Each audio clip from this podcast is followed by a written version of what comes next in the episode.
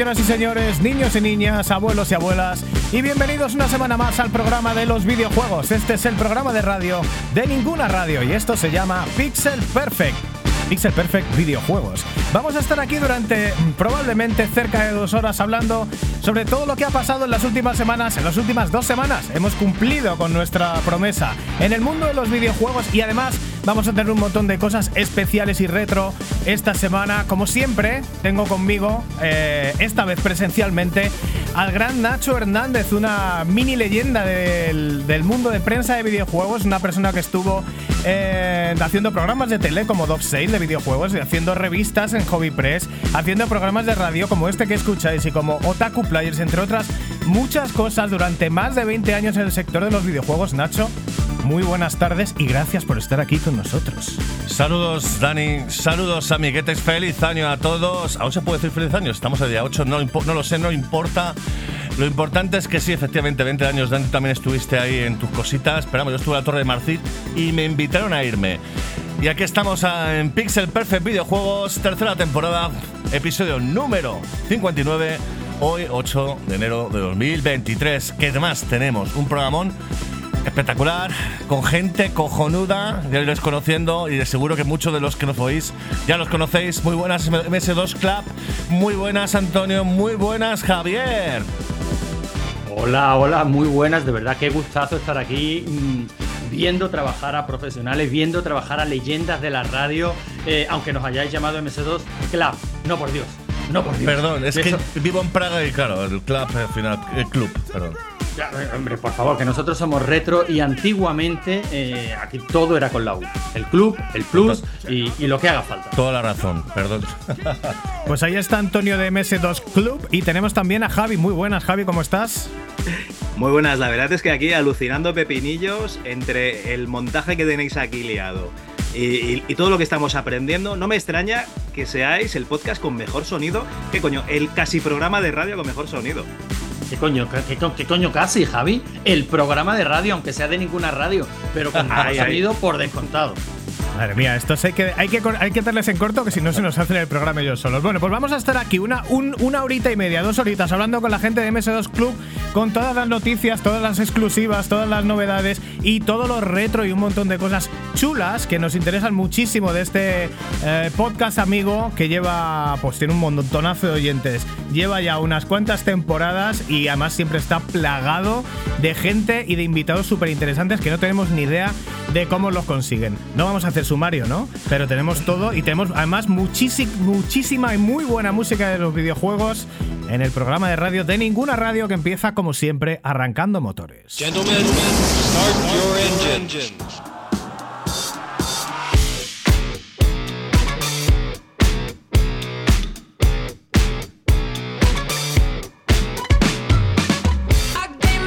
Estás en Pixel Perfect, este es el programa de los videojuegos.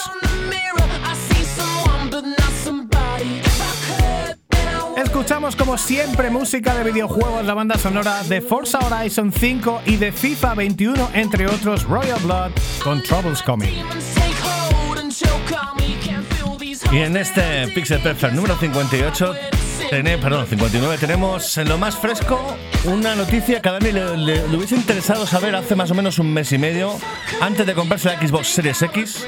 Y es que PlayStation 5 está disponible al fin, Daniel. Tenemos información reciente sobre cómo está el tema de las fábricas de Sony. Bueno, parece mentira que una consola que ha salido hace dos años y tres meses estemos viendo si, parece, si está o no disponible.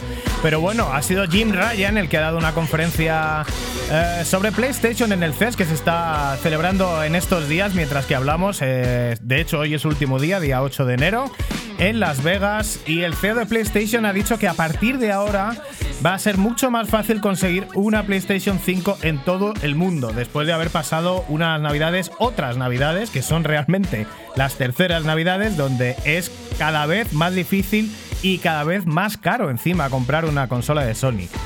Supuestamente, según nos dice Jim Ryan, las fábricas están a pleno rendimiento y el aumento de la disponibilidad debería empezar a notarse desde este mismo mes. Así que, bueno, pues ojalá esto sea verdad y no tengamos que, no sé, casi suplicar por comprar una consola y tener que comprarla con juegos que nos interesan o no, con mandos que nos interesan o no y con accesorios que nos interesan o no y sobre todo con un sobreprecio que seguro que no nos interesa. Es que Dani está calentito porque estoy mirando los, pre- los precios de PlayStation 5 antes de mirar la Xbox Series S y X, perdón. Y claro, eh, te están haciendo en el Carrefour y en otras tiendas el combo este, te lo cobro, te cobro que 750 pavos, 800 euros con 5 juegos que a lo mejor te gusta uno o dos. Entonces, menudo chino, marica chino, señora. Mm, Y el flooding, además de que te vas a Wallapop y todo el mundo está vendiendo licencias digitales de juegos que no quieren porque han comprado la consola con juegos que no quieren y lo que hacen es intentarlos vender, en fin, y rapiñar un poco de ahí para abaratar la compra. Una cosa que no nos gusta nada, no nos gusta nada que la gente tenga que estarse arrastrando delante de una compañía cuando deberían ponérselo fácil para que puedan usar sus productos. En cualquier caso, si esto se empieza a notar de verdad desde este mismo mes, como nos ha dicho Jim Bryan, pues esto tendría todo el sentido del mundo porque PSVR 2, la realidad virtual de PlayStation 5, sale al mercado el 22 de febrero y lógicamente nadie va a comprarla si ni siquiera es capaz de comprar la consola. Si esto es así, lo primero que tendremos que notar es que empezará a poder comprarse la consola sin mandos ni accesorios y por supuesto a su precio, que ya de por sí es carito, 550 euros, aunque bueno, viendo cómo está el tema de las tarjetas gráficas de PC, parece una ganga. Por otro lado, Jim Ryan ha confirmado que el ritmo de ventas ha aumentado, llegando ya a los 30 millones de PlayStation 5 en todo el mundo. De esto vamos a hablar luego largo y tendido en el programa. Eh, los primeros 20 millones tardaron mucho más que venderse que los primeros 20 millones de PlayStation 4 en su día, pero los siguientes 10 millones, hasta llegar a los 30 en total, han acelerado mucho este año y se supone, nos cuenta Jim Ryan, que espera que esto vaya muy, muy a más cuando las consolas de verdad puedas ir a una tienda y decir, me llevo una Play, sin reserva, sin sobreprecio, sin cosas extrañas y que de verdad haya stock de PlayStation 5. Qué situación, ¿eh? Esto nunca se había visto, el hecho de ir a comprarte una consola que no esté desde hace un montón de tiempo. A ver si es verdad y Jim Ryan cumple y por fin podemos comprar la PlayStation 5 de buena manera. Amiguetes de lo retro, amiguetes de lo soleto. Ustedes, eh, venga, voy a tirarme el pisto. ¿Cuál fue la última consola que tuvieron? Bueno, pues eh, la verdad es que estaba pensando en esa sensación de alegría y tristeza que puede tener un chaval cuando está abriendo su regalo de Reyes de este año o del pasado y en realidad le han traído una Play 4, ¿no? Un cacharro ya obsoleto. Y contestando ya a vuestra pregunta, en mi casa, por ejemplo, tengo una Play 4, pero que me la han regalado de prestadillo, un cuñado. Y eh, la Switch, pero la Switch es exclusiva de, los críos, o sea que yo no la toco ni con un palo. Y bueno, eh, y de cacharros así retro, pues un monitor de fósforo verde que la mitad de los oyentes no sabrán de qué estoy hablando, pero vosotros sí porque lo habéis visto en la, en la foto. Mm. Ay, porque los hemos utilizado en su día. Yo utilizaba eh, un CPC de fósforo verde en su día y bien maravilloso que era. Oye, pues no es tan viejo, ¿eh? Una Play 4 y una Switch para ser gente de los retro. ¡Qué falsarios! ¿Y Antonio? Pues hombre, más o menos por ahí andamos. La Play 4 también está, está por casa. Y, bueno, negociando con el chaval, porque él está eh, enrocado en que quiere la Play 5 desde hace un par de años, pero bueno, como, como habéis comentado, es prácticamente imposible conseguirla, ¿no? Entonces al final hemos tirado por el mundillo del PC. Hasta hace dos días eh, estábamos tirando con, bueno, con un PC decentito que me tuve que, que pillar porque el antiguo cascó. Y bueno, y estos reyes le han traído al chaval un portátil con una 3060. O sea que no se puede quejar de que no pueda jugar el mamonazo que tiene mejor ordenador que el padre. Pero, o sea, que, que no, que consolas yo creo que nos mantenemos un poquito al día. Una cosa es que sí, nos gusta lo, lo retro, pero eso no es incompatible con la modernidad. Y querías decir algo del tema disponibilidad, ¿no? Eh, Lo disponibilidad de qué? De percibo, la- como si ya me lo hubieras dicho antes. de- de- disponibilidad de qué? De la Play 5 Sí. disponible. Pero de todas maneras, no es la primera vez que pasa, ¿eh? No, no es la primera vez ahí. O sea, con una consola que de verdad fue objeto deseado, una buena consola de verdad, como fue la Nintendo Mini. Vivimos lo mismo, prácticamente lo mismo hace unos años. Lo- los señores retros mayores se mesaban las calvas y se agredían unos a otros. O sea, aquello fue un espectáculo lamentable. Ya, pero eso es cierto que Nintendo también sacó, no sacó muchas unidades, yo creo. ¿eh? Sí, fue muy intencionado. Pensamos que fue muy intencionado aquello de que no hubiera disponibilidad de, de la NES. Y aparte que luego la Nintendo Mini, menuda pedazo de consola de nueva generación. Perdona, es un consolón. un consolón, todo ya estaba ahí. ¡Emuladores! Bueno, pues hasta aquí lo más fresco de la semana y vamos ya a conocer mejor a nuestros invitados, a hablar un montón de cosas que nos interesan con ellos en la sección, como diría Nacho, Eh, multi. multipropiedad, no. Multipropiedad. No me acuerdo. Multi- multidiversidad, vamos. O sea, debería llamar, de hecho, Made in the World, ya, para que vamos. Vamos a Made in Japan. Multidiversidad, porque estamos nosotros, ¿no? Por eso es multidiverso. Ahora me lo dices. Vamos a Made in Japan.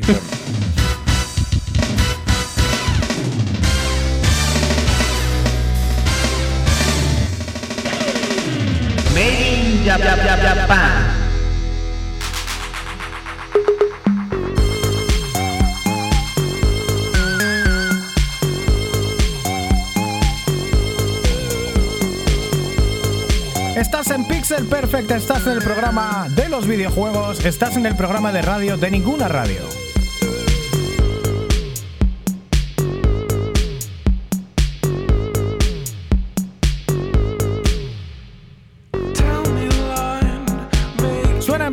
Perfect buena música de buenos videojuegos, la banda sonora de FIFA 11. Hoy vamos a tener compañía de LCD Sound System y Buka Shade en varias bandas sonoras que han protagonizado en videojuegos y que suenan como así.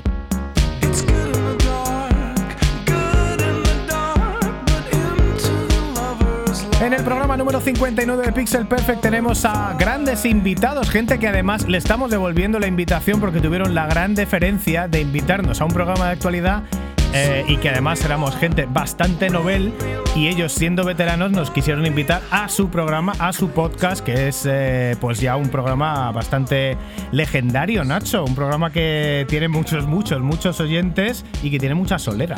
Mesedos Club es un programa que pues nosotros empezamos con el tema del podcast. Efectivamente, los conocimos por el tema del Twitter, que es una de las cosas más bonitas que tiene Twitter, ¿no? Que al final puedes colaborar con mucha gente. Y básicamente nos invitaron a aparecer en su, en su podcast. Y ahora evidentemente le volvemos eh, la invitación a ellos. Porque claro, eh, al final lo que es eh, MS2 Club no es solamente un podcast, también es una página web, tenéis eh, luego eh, diferentes tipos de podcast debajo de MS2 Club en los cuales pues hacéis entrevistas o inventáis a la gente para hablar de videojuegos antiguos como puede ser nuestro caso por ejemplo y muchísimo más, así que nada chiquetes, para lo que la gente que no se ha escuchado, aunque lo hemos repetido mucho aquí en Pixel Perfect, eh, de hecho en la sección titulares nos gusta compartir los podcasts de otros eh, compañeros para que la gente esté, eh, tenga las novedades, donde cuándo salen y demás, y lo hemos comentado. Pero vamos, háblennos ustedes, que sois Antonio de Málaga y Javier, que está por Teruel ahora mismo, pero es de Varna. Bienvenidos. Muchísimas gracias, bien hallados. Siempre me, siempre me ha gustado contestar así porque suena como a señor mayor. De todas maneras, arranco yo más que nada para darle paso al alma, al corazón y al cerebro detrás de MS2 Club, que no es ni más ni menos que Javi. Y que está teniendo el detalle de dejarme compartir ese camino y esta aventura con él durante, durante estos años que ya, que ya llevamos. Llevamos muchos años grabando podcast juntos, pero yo no me canso de decirlo en cada programa todo el curro que hay detrás del MS2 Club, todo lo que hace grande al MS2 Club, es aquí este señor que se está pegando unas panzadas de currar y de no dormir, que, que son desde luego mmm, admirables. Javi, ¿fuiste tú entonces el que empezó el proyecto de MS2 Club? Hombre, si quieres empezamos un poco del principio. Eh, a vosotros os invitamos en el MS2 Club, no Club, ¿vale? Perdón, perdón. es que, claro. Porque eh, salisteis en el podcast de RM30 y, y, la verdad es que me parecisteis gente muy maja. Se lo dije a Antonio y me dijo, adelante, haz lo que quieras, como si fuese tu podcast. Y entonces por eso, por eso vinisteis. Y, y, y, la verdad es que sí, o sea, nos lo habéis demostrado, sois gente muy digna. Sois gente que recomienda otros podcasts, porque eso en, en los podcasts no lo vais a ver, ¿vale? Ves como, como cada uno tiene su coto cerrado y tal. Vosotros sois gente muy, muy maja, de verdad. Y bueno, eh, Antonio eh, empezó en esto del podcasting muchísimo antes que yo, o sea que os podría contar mucho más, porque nosotros ya nos conocimos en un podcast que, que se ha dejado de emitir, que se llamaba Fase Bonus, que Antonio, yo creo que entraste en el 2013, 14. Pues mmm, si te digo la verdad, Javi, no recuerdo exactamente, pero por ahí, eh, por ahí debió ser. Tampoco fue el día tal empiezo a grabar con ellos, sino que fue empezando a colaborar poco a poco, escribiendo muchísimos artículos para, para la web de Fase Bonus y poquito a poquito, pues mm, una pequeña colaboración hasta que ya me convertí en, en parte habitual de, de, Fase Bonus. Fase Bonus es un programa que al, al oyente habitual de podcast en España, sobre todo centrado en el tema retro, le tiene que sonar porque ahí se inventaron muchas cosas y se empezaron a hacer muchas cosas, ¿no? Revisión de revistas. Eh, yo creo que fue de los primeros podcasts que, le, que perdió el complejo o la vergüenza de pedir entrevistas a gente. Bueno, no sé, el tema del podcasting en España parece ser que era una cosa como lo de los blogs, ¿no? Los 90, los primeros 2000 todo el mundo tenía un blog eh, luego arrancó el podcast y se veía casi como una especie de bitácora en audio y con un poquito de sensación de complejo, ¿no? Desde luego nada, nada que, que ver con lo que es el mundo del podcasting en Estados Unidos o en otros países donde son empresas. ¿no? Y, y, bueno, yo en fase bonus creo que es donde empezó a perderse un poquito esa vergüenza de decir, bueno, pues si tenemos unos referentes de los años 80, 90, vamos a llamarlos y vamos a pedirles una entrevista. ¿Por qué no? A lo mejor suena la, la flauta. Esas entrevistas alcanzaron otro nivel, pues precisamente cuando entró Javi, que de todos los integrantes de fase bonus, yo creo que es el que menos vergüenza tenía. Eh, y entonces empezó a tirarle pues a la caña a gente ya que estaba muy muy por encima de lo que pero bueno este tío cómo nos va a conceder una entrevista y sí nos la, nos la concedía. Y esa dinámica una vez que Javi y yo nos fuimos de, de fase 1 yo creo que la hemos seguido manteniendo en todo lo que hemos ido haciendo. Empezamos con un podcast que era rigor y criterio. Eh, a partir de ahí empezamos a hacer una cabecera nueva cada dos semanas porque nos aburríamos y porque nos gustaba innovar, pero Javi de siempre había tenido en su cabeza que el mundo del PC, el MS2 y los 90 en España, después de la tan cacareada edad de, edad de oro, no estaba tocado. Y tenía razón, y yo creo que lo, está, que lo está demostrando. Está entrevistando un montonazo de gente que nos está contando una historia que para mí era desconocida y desde luego apasionante. Sí, no, la verdad es que es lo que comentas, ¿no? Que se había hecho muchas entrevistas, yo creo que está súper documentado, los 80. Tenéis el libro este de 8 quilates de, de Jaume Esteba, ¿no? Que ya ahí yo creo que está a tope. Y un montón de libros más de, de otra gente que, que, han ido documentándolo. Y, nos quedaban los 90. Yo estoy ahí intentando entrevistar a todo el mundo que, que estuvo en esa época y, y, es lo que hacemos en el programa, ¿no? Por un lado hablamos Antonio, yo y la gente que viene, pues de los juegos que les apetece, que normalmente no son los españoles.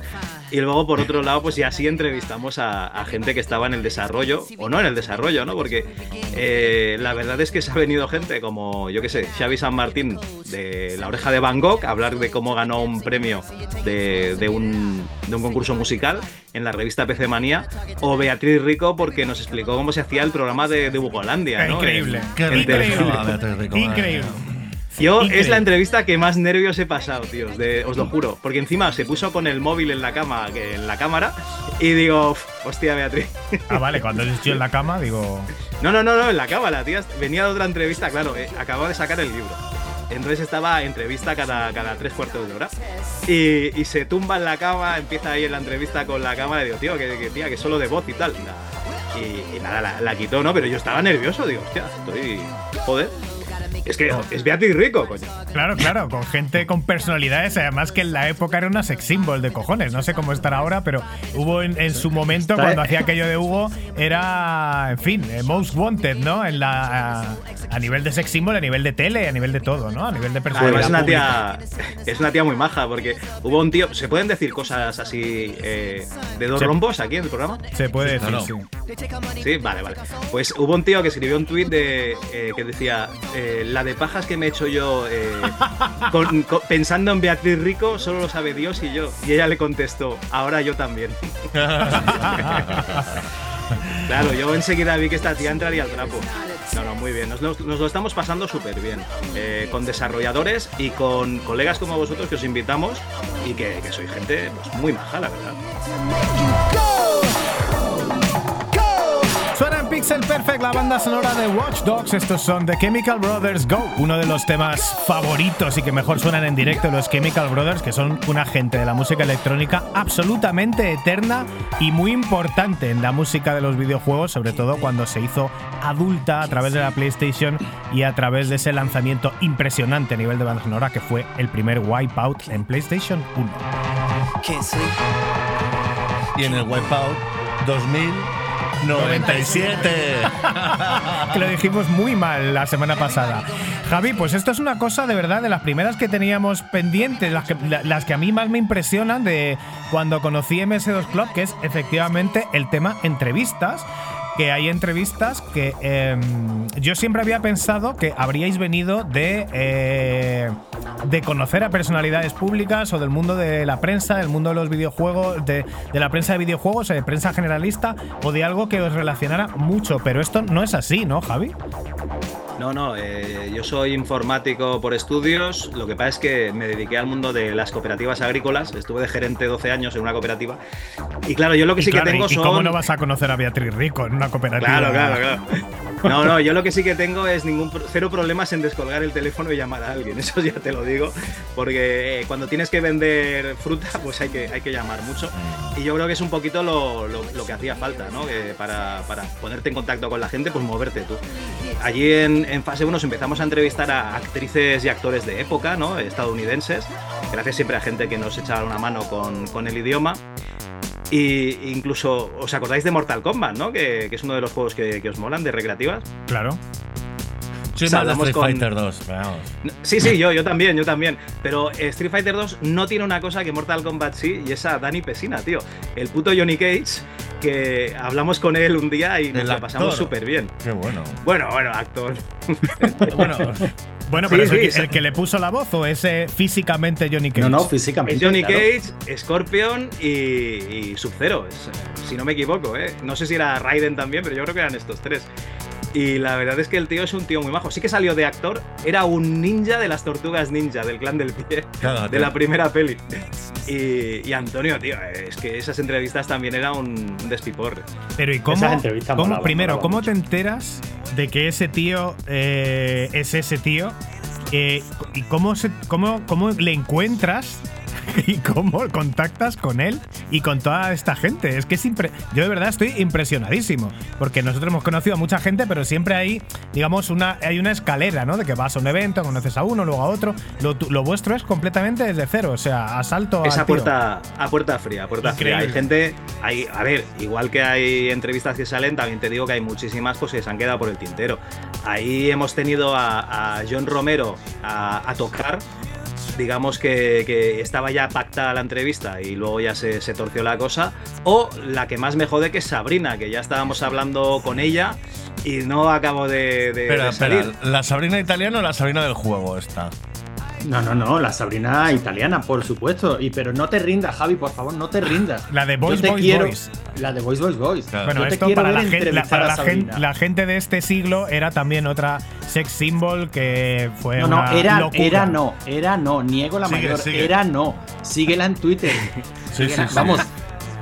Está impresionante. Y bueno, igual que, lo que, de- igual que lo que decíais de Beatriz. Beatriz está guapísima, está espectacular y encima ha resultado ser una escritora fabulosa. O sea que, que la verdad estamos descubriendo cosas alucinantes. Bueno, hemos, fa- estamos hemos de- fallecido oficialmente ya con este cuarto de hora de podcast para el mundo woke. Eh, si había alguien en- de, de este perfil en la audiencia, sentimos mucho perderos y ha sido un placer conoceros a todos. si están buenas, están buenas, punto. Oye, eh, Sabrina lo que tiene es que hay, digamos, diferencia de opiniones, porque cuando pongo una foto en el grupo, yo la sigo en Instagram y yo de vez en cuando pongo una capturita, entonces hay gente que dice, joder, me la pone como eh, el cuello de un cantador, y hay gente que dice, esta señora ya está para echarla al contenedor amarillo. Entonces, pues está ahí la diferencia de opiniones, pero yo para mí, Sabrina tope. ¿eh? Bueno, vamos a por un ranking un poco, porque veo que habéis entrevistado a mucha más gente de la que yo tenía conciencia, mientras que os cuento que estamos escuchando la música de Project Gotham Racing 3 para Xbox, la primera Xbox, si no me equivoco. Esto es de nuevo LCD Sound System con Tribulations. Buena electrónica tenemos hoy, ¿eh? con clase fina además. Venga, ¿cuáles son, ¿cuáles son vuestros mejores invitados? Tenemos a... eh, a- bueno, esto, esto fue un intento que no se consiguió, ¿no? El de, el de El Sabrina. de Sabrina. Eh, tenemos a Beatriz Rico, eh, tenemos al actor de Johnny Cage, Sub-Zero y Scorpion. ¿Y a qué, cuáles serían vuestro top, aparte de estos? A ver, eh, por ejemplo, en el tema de videojuegos, eh, extranjero y, y español, ¿vale? Eh, cuando salió Thimbleweed Park, la aventura gráfica esta anterior a Monkey Island, pedimos entrevista con Ron Gilbert.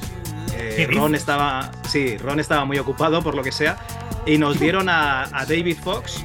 Y David Fox es un encanto de persona. O sea, yo por mí, Ron, que te den, tío. Tú, tú haz videojuegos y deja las entrevistas a David, porque David es, es un tío encantador. O sea, no solo hizo la entrevista encantado de la vida, contestó todo lo que le preguntamos, sino que cuando acabó la entrevista nos pasó los archivos de audio por si acaso éramos unos putos novatos y lo habíamos perdido. O sea, David Fox, un 10. Es- el tío es, es un amor. Qué grande. Y evidentemente en vuestro podcast eh, está en inglés y luego con voiceover en español o leéis Bueno, un no es, poco la no es nuestro podcast porque este trabajo no lo hicimos para nosotros, sí que lo hicimos para Pase Bonus. Entonces eh, está en, en otro podcast, pero sí, es una cosa que gestionamos, hicimos nosotros. Y, y luego del software español, yo la verdad es que creo que la cumbre del desarrollo español la hemos, la hemos cubierto. Porque, espera, que se te, ca- se te acaba la canción. No, no, pero puedes seguir hablando, no hay ningún problema, se mezcla sola. Vale, vale. Porque yo para mí todo, la. ¿eh? Es impresionante, o sea, yo, para- yo por si acaso.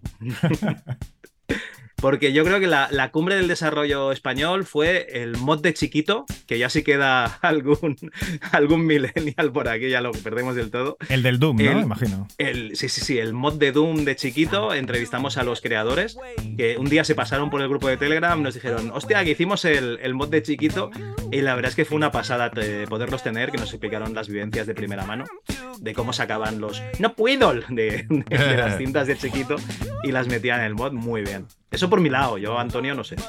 Bueno, yo voy, yo a hacer un top 3 muy, muy rápido. El número 3 me voy a quedar con Catherine Mary Stewart, que es una actriz que, que me encantaba, era la, la prota de, de las Starfighter y sobre todo de La Noche del Cometa. Ese es uno de los de las entrevistas que grabamos para, para Fase Bonus, ¿no? Pero bueno, ahí curramos bastante, tanto haciendo preguntas como traduciendo y tal, y, y fue una entrevistaza. Como número 2 me voy a ir a Jimmy Mayer, que fue una entrevista también en inglés que hicieron entre Javi y Laertes, eh, otro compañero de, de todo este mundillo la- nuestro. La hizo la ERTES, la hizo la ERTES. Yo estaba Bueno, ahí de pero- comparsa. Pero, pero tú estabas allí poniendo el contrapunto para que se viera lo que era una buena pronunciación del inglés y luego lo tuyo. O sea, tú estabas demostrando cómo no hay que hablar en inglés, Javi, y eso es importante también.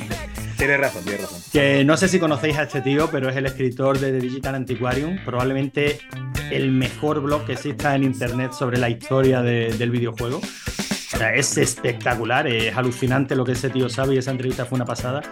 Y como número uno, yo creo que Xavi de la oreja de Van Gogh. O sea, yo- porque no es solo la entrevista en sí, es descubrir a un colega, un friki como tú, que se apunte a tu grupo de en torno al podcast y que colabore como cualquiera y que el tío le mola todo lo que hacemos.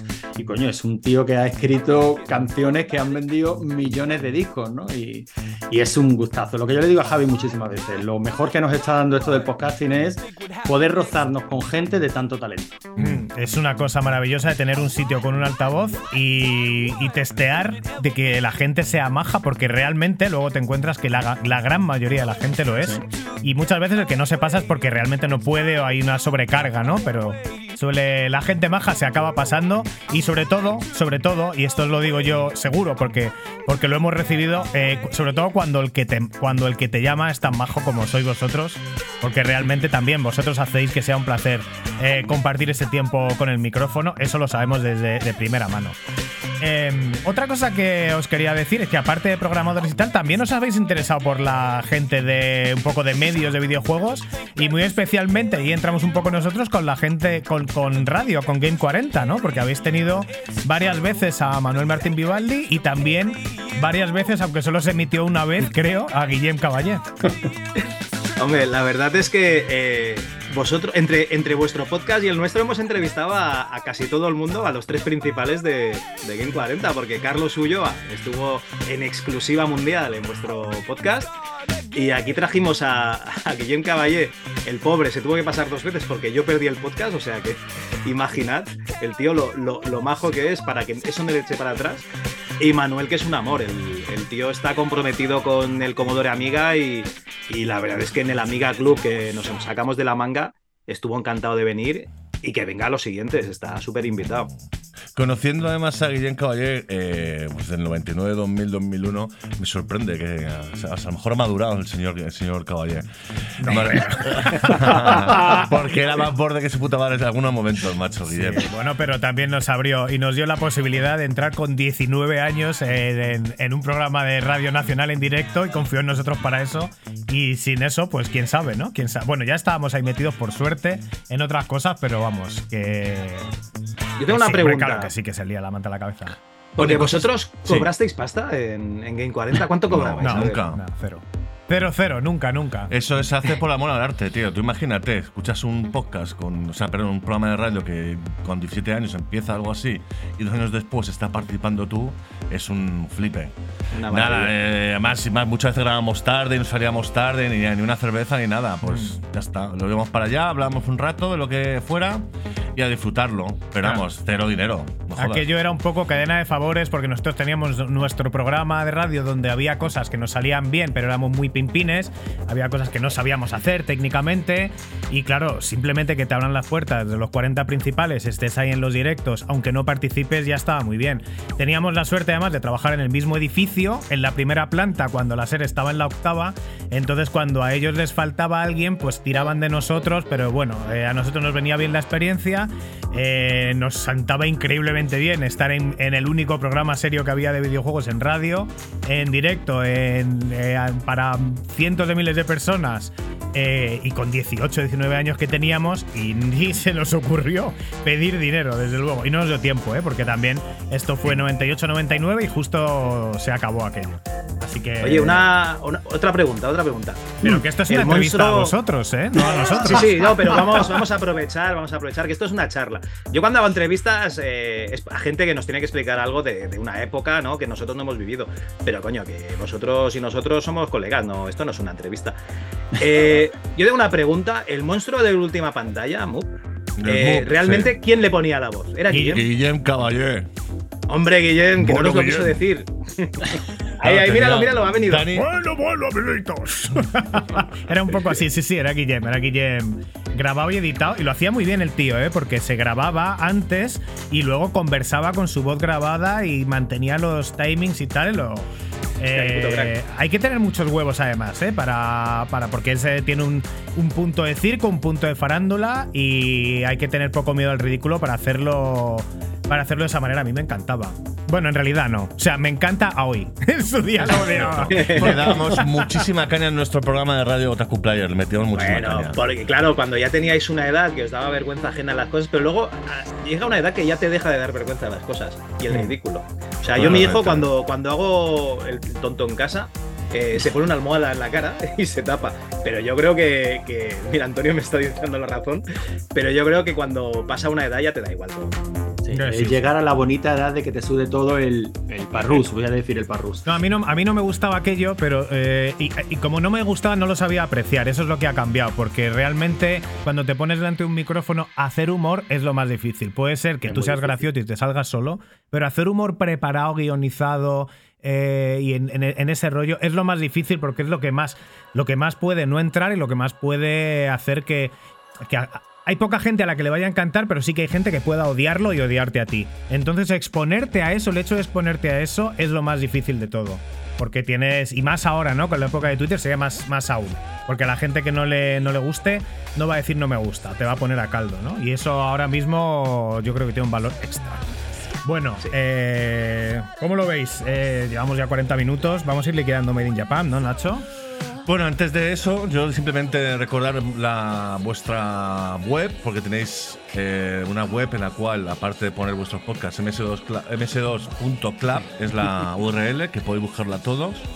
Tenéis, aparte de lo que son los podcasts y los diferentes episodios, digamos, especiales que hacéis con otros nombres, que yo al final me he perdido de la cantidad de nombres que tenéis. Luego, aparte, tenéis ahí, yo veo al Javi poniendo de vez en cuando cómo programar, no sé qué, no sé cuánto. Todo esto de la seguir haciendo programación, de Mosten y todo este tipo de rollos de programa. Hablamos de MS2, pero vosotros también que sois CP0s y cosas así, ¿o no? ¿Sabes, ¿Sabes lo que pasa? Que realmente eh, se llama MS2 Club porque nosotros teníamos PC. Entonces, en nuestra época, pues, para que te das una idea, ¿eh? yo tuve un Commodore 64, pasé a un PC a un 286 Luego tuve un- una Super Nintendo de segunda mano eh, super tarde, 95 o 96, porque, porque no llegaba la pasta para otro PC. Y luego ya sí que vino el 486. Entonces, eh, siempre, siempre le bastante. Pero en realidad el podcast es de informática clásica, porque Antonio viene de, otros equipos y, y y hablamos de la Amiga, hablamos de la Atari, hablamos de lo que haga falta, ¿no, Antonio? Siendo, siendo viejo nos vale, o sea que al final tocamos un poquito todo y pasa lo que, lo que te ha pasado a ti, Nacho, que se mezclan los, un poquito los conceptos. El MS2 Club es un, proyecto bastante cerrado en torno a la informática clásica y como núcleo coge el MS2. Pero claro, cuando dices ves un montón de nombres por ahí, que muchas veces se nos mezclan los feeds. Pero el Mm. MS2 Club es bastante, bastante atómico. O sea, está el MS2 Club, están todos los floppies que son entrevistas Floppy. y bueno, y una amiga club que hemos metido por ahí. Todo lo demás que puedas ver por ahí, colaboraciones con los chicos de RM30, esos son o rigor y criterio, o son dogmas, o son. o hablamos de Stephen King, o hablamos de. O sea, es que publicamos absolutamente todo lo que nos pasa por la, por la cabeza. Charla de frikis viejunos de los 90 y 80. Efectivamente, ese sería un buen título. Y, y- y empezamos otra cabecera, Javi. ¿Te apuntas el título y empezamos otra cabecera? La semana que viene. Pues muy bien, chicos. Pues continuamos, Dani, con Pixel Perfect Videojuegos. Pues continuamos con Pixel Perfect. Aquí estamos eh, terminando de escuchar la banda sonora de Gran Turismo 7. Que adivina quiénes son sonando en Pixel Perfect para variar un poquito. Los Royal Blood. Pero bueno, venga, vamos a dejar de escuchar música porque la vamos a volver a escuchar muy prontito. Y os recuerda, Lucid, dónde nos podéis eh, contactar en Twitter y en Instagram. Síguenos en Twitter, arroba Podcast.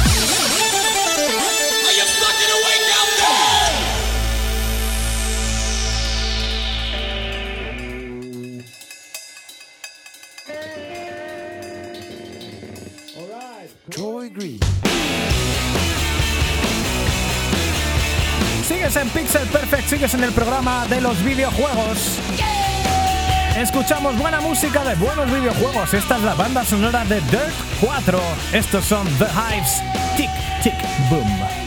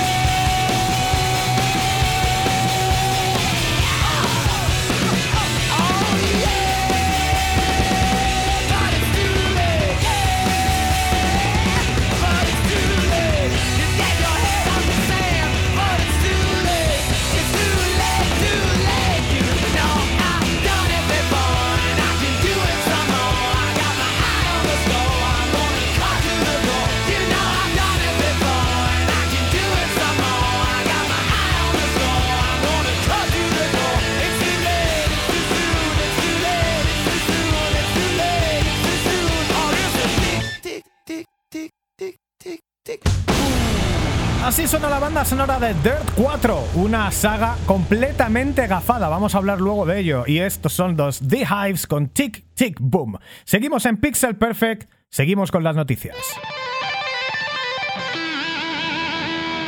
Pixel Perfect Pod- Podcast.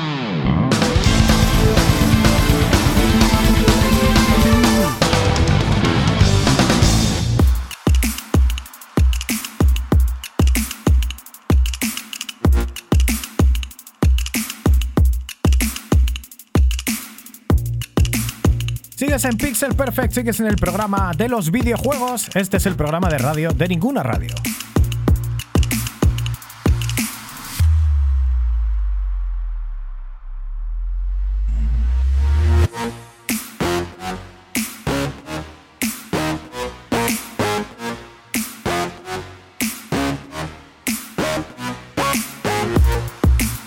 Gusta tanto la música me cuesta, me cuesta empezar a hablar porque me encanta escuchar música como esta de Satrix Mad Vibe que aparece también en Gran Turismo 7, eh, aunque suena muy a Cyberpunk, pero esta vez no lo es.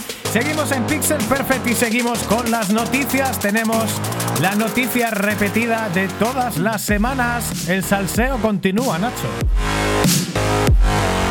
Pixel Perfect Videojuegos número 59. El salseo continúa, vamos, de aquí a Lima.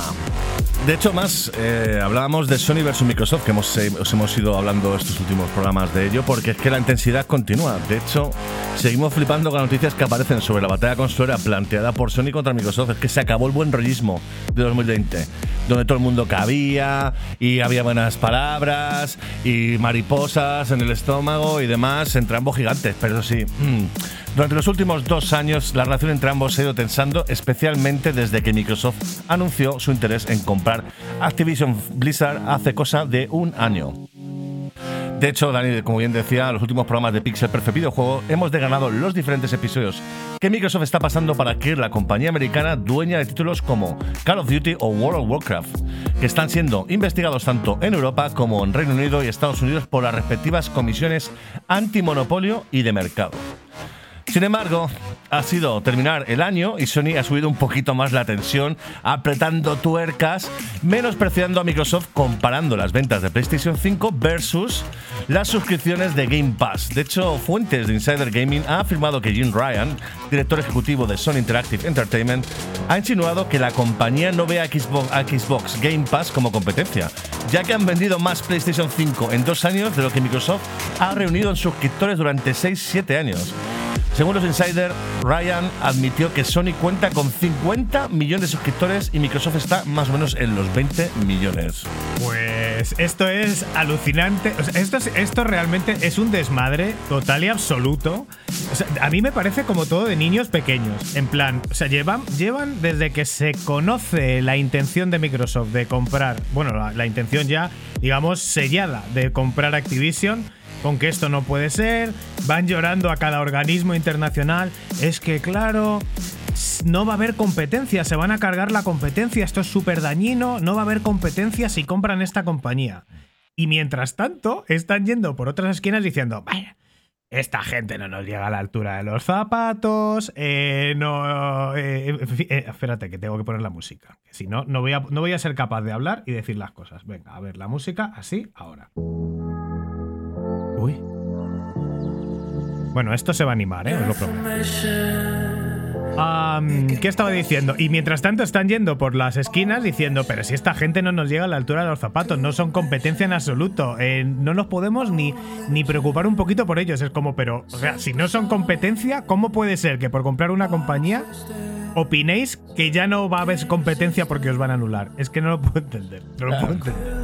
A ver, obviamente al enemigo ni agua. O sea, viene aquí Ryan sacando pecho y es que, claro, es un movimiento que no se entiende porque también se pone a hablar también por las esquinas.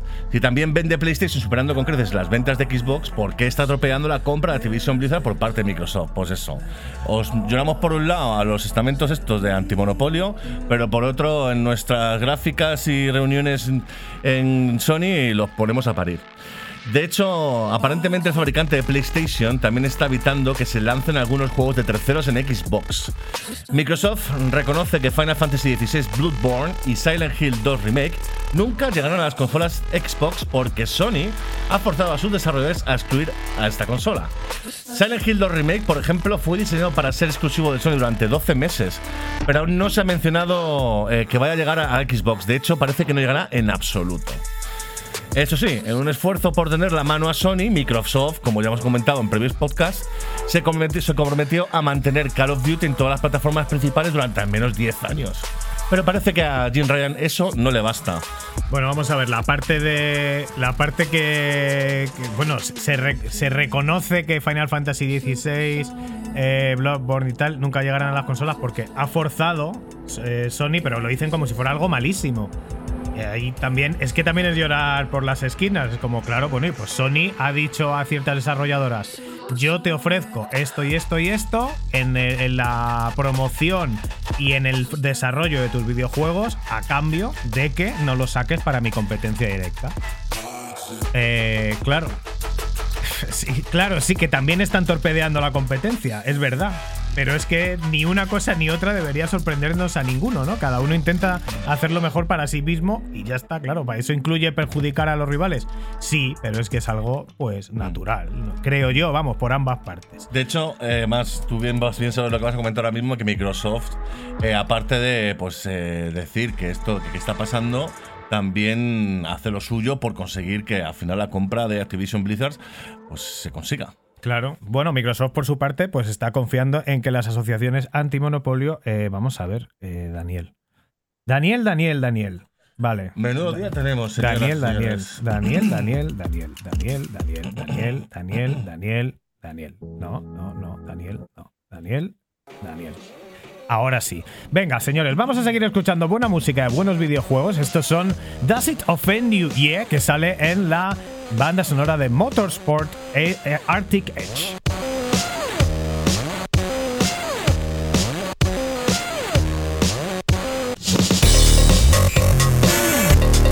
Decíamos en el anterior podcast que estábamos un poco oxidados, han pasado 15 días y no se nos ha pasado esto. La otra vez estaba yo malo, Nacho está medio malo ahora. Pero no hay excusas, estamos comprometidos con la calidad. Sin embargo, este es un programa en directo y las cagaditas, ah, pues ahí se quedan. Hablábamos de que Microsoft por su parte confía en que las asociaciones antimonopolio, donde se están llevando los casos, aprueben la compra, eh, con una estrategia de presentación de datos y ventas de sus series S y X comparada con las de sus competidores. Esto es una cosa alucinante porque hace pocas semanas eh, estaba Microsoft presumiendo de que esta generación es la que más está vendiendo de todas sus generaciones de consolas. Sin embargo, ahora afirma Microsoft que el 16% del total de las consolas eh, distribuidas en 2021 corresponde a venta de consolas de Xbox One y Xbox Series, mientras que la de los competidores se reparte el resto del pastel con Nintendo Switch 50% del total y las plataformas de PlayStation 34. Es decir, tanto PlayStation como, como Microsoft están diciendo que Xbox no vende una mierda. y cada uno lo intenta eh, eh, llevar a sus intereses. Me sorprende que realmente esos sean los datos cuando es la mejor generación de Xbox y estamos todos encantados con el Game Pass, pero aparentemente eso es así. Y de nuevo, si estos datos son ciertos, parece que una compañía que solo tiene el 16% de las ventas difícilmente puede monopolizar el mercado. Pero A bueno. ver, tendremos ahora mismo las, las ventas de 2022 en- según vaya eh, continuando el año 2023 y veremos si ha cambiado la cosa, si es mucho más exagerado, porque efectivamente. También es cierto que ahí están incluyendo las ventas de PlayStation 4 y PlayStation 5 juntas. Y obviamente vendió mucho más PlayStation 4 que la 5 Claro. durante el 2021. Ah, claro, ahí estamos viendo las ventas, sobre todo de PlayStation 4, que sí que. Y de, la locura de ventas de, Nintendo, que como ya os hemos comentado, va a lo suyo, eh, con una con distribución confirmada de más de 23 millones de Nintendo Switch en el 2021. eh, 14, casi 15 millones de PlayStation 4 y 5 y todo apunta a que Microsoft habría vendido unos 9 millones de Xbox One y Xbox Series, que tampoco está nada mal. Así que bueno, con esta serie de datos, Microsoft pues pretende defender esta compra admitiendo que venden menos que Sony y Nintendo. De hecho, incluso añaden que esta adquisi- adquisición no dañaría la competencia porque Sony tiene más juegos exclusivos, que también es verdad, aunque dejaría de serlo probablemente, y muchos de ellos de mejor calidad. Es que es acojonante que una empresa diga abiertamente que los juegos de la competencia son mejores que los suyos para que le dejen jugar a la pelota. Es increíble. Aunque sobre la compra de Bethesda se han callado, pero bien, porque ya se ha confirmado que tres títulos exclusivos por parte de Bethesda aparecerán solo en consolas de Microsoft, como son Redfall, eh, Starfield y alguno que otro más.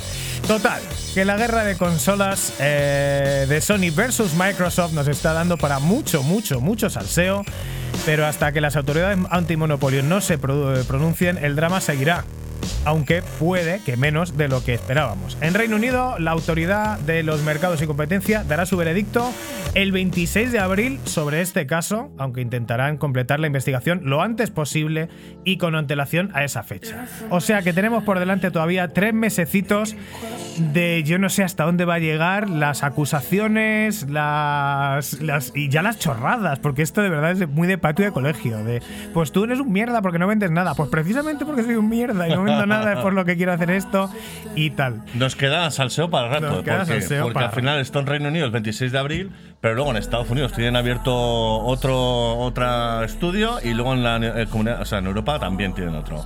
O sea, que a ver qué pasa con esto al final. Porque vamos, ya están, están los dos a saco, uno contra el otro. O sea, se acabó el buen rollismo. Y a los señores de MS2 Club, eh, ¿esto ni les va ni les viene? ¿O os acordáis de aquella época en que el MS2 era MS2 y luego Windows 3.11? Y de ahí para arriba, y claro, a Apple que le den por culo, porque claro, no se puede jugar nada ahí.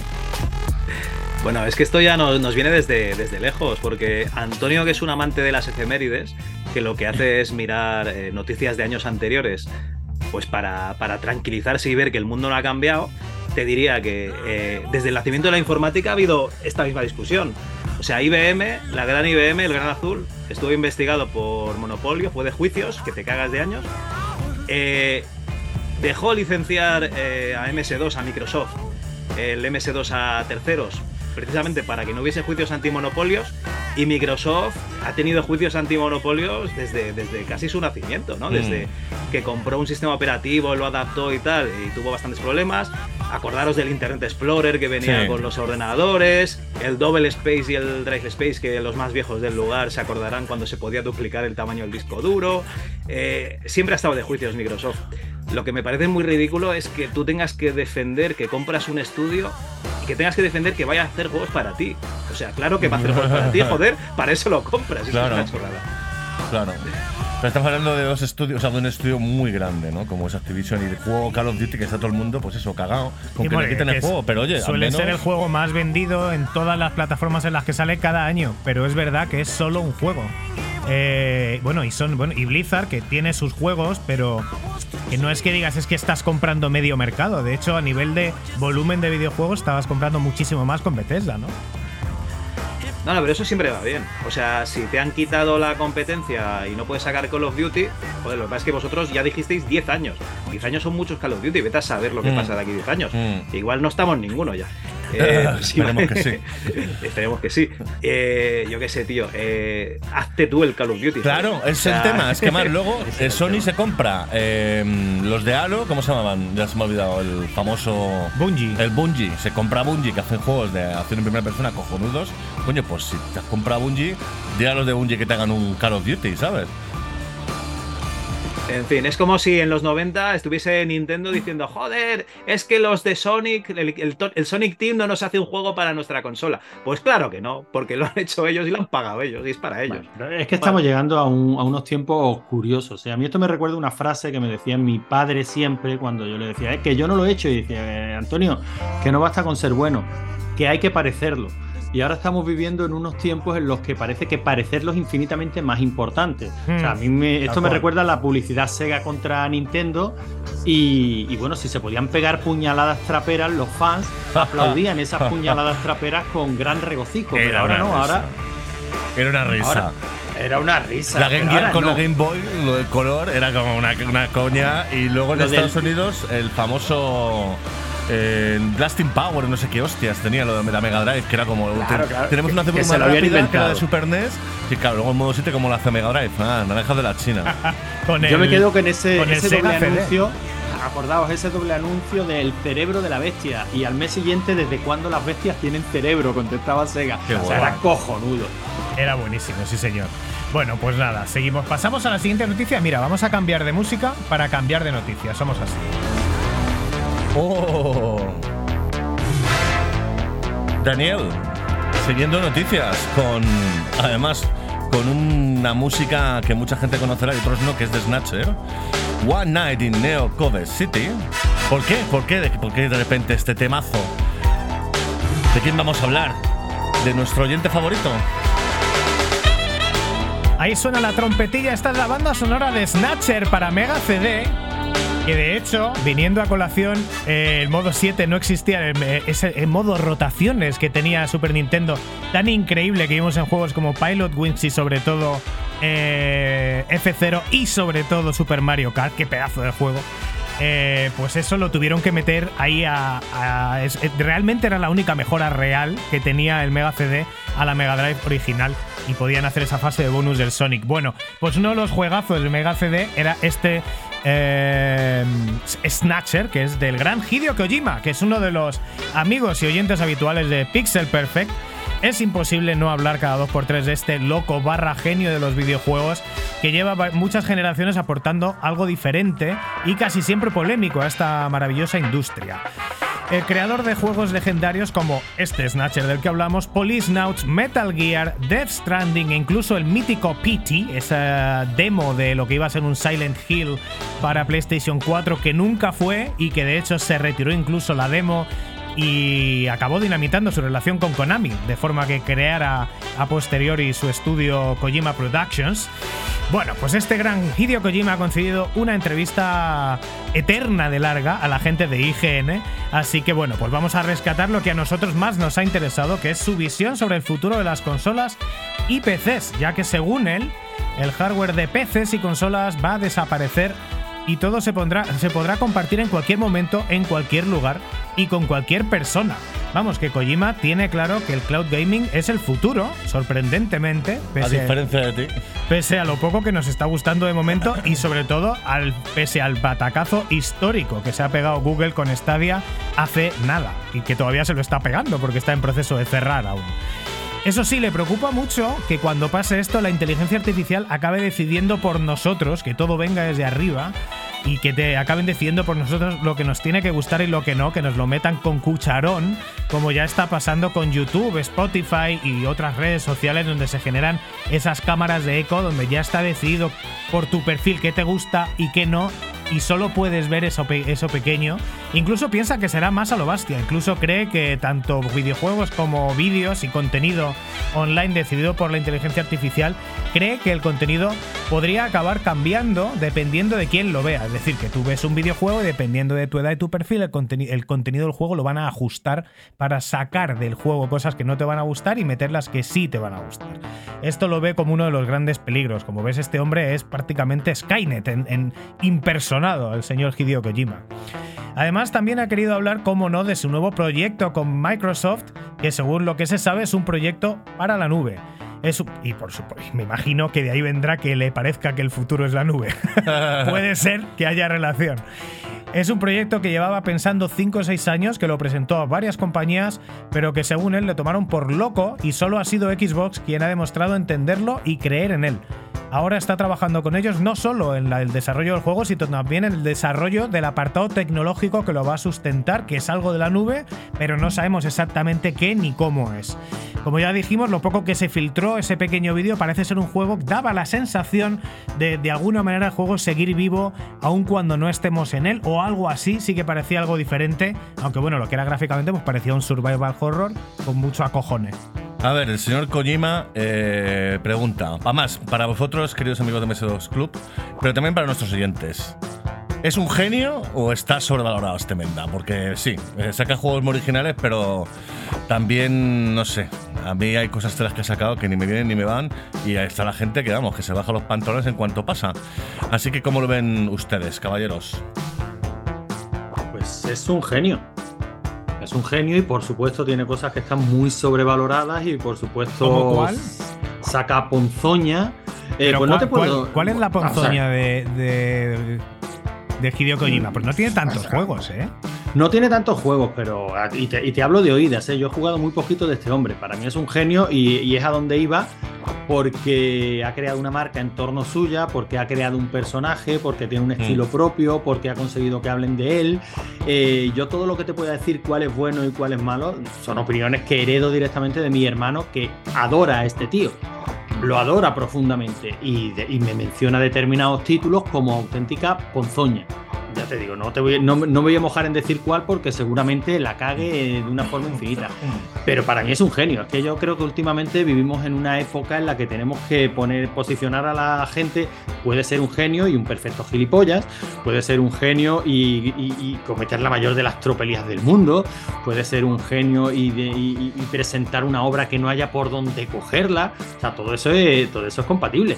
Pero este tío lleva en la industria, en una industria muy difícil, muchísimos años. Muchísimos años y sigue ahí. Y sigue dando que hablar y sigue generando cosas nuevas en los tiempos en los que estamos, hacer algo nuevo, te guste o no te guste. O sea, el Death Stranding es un juego rarísimo.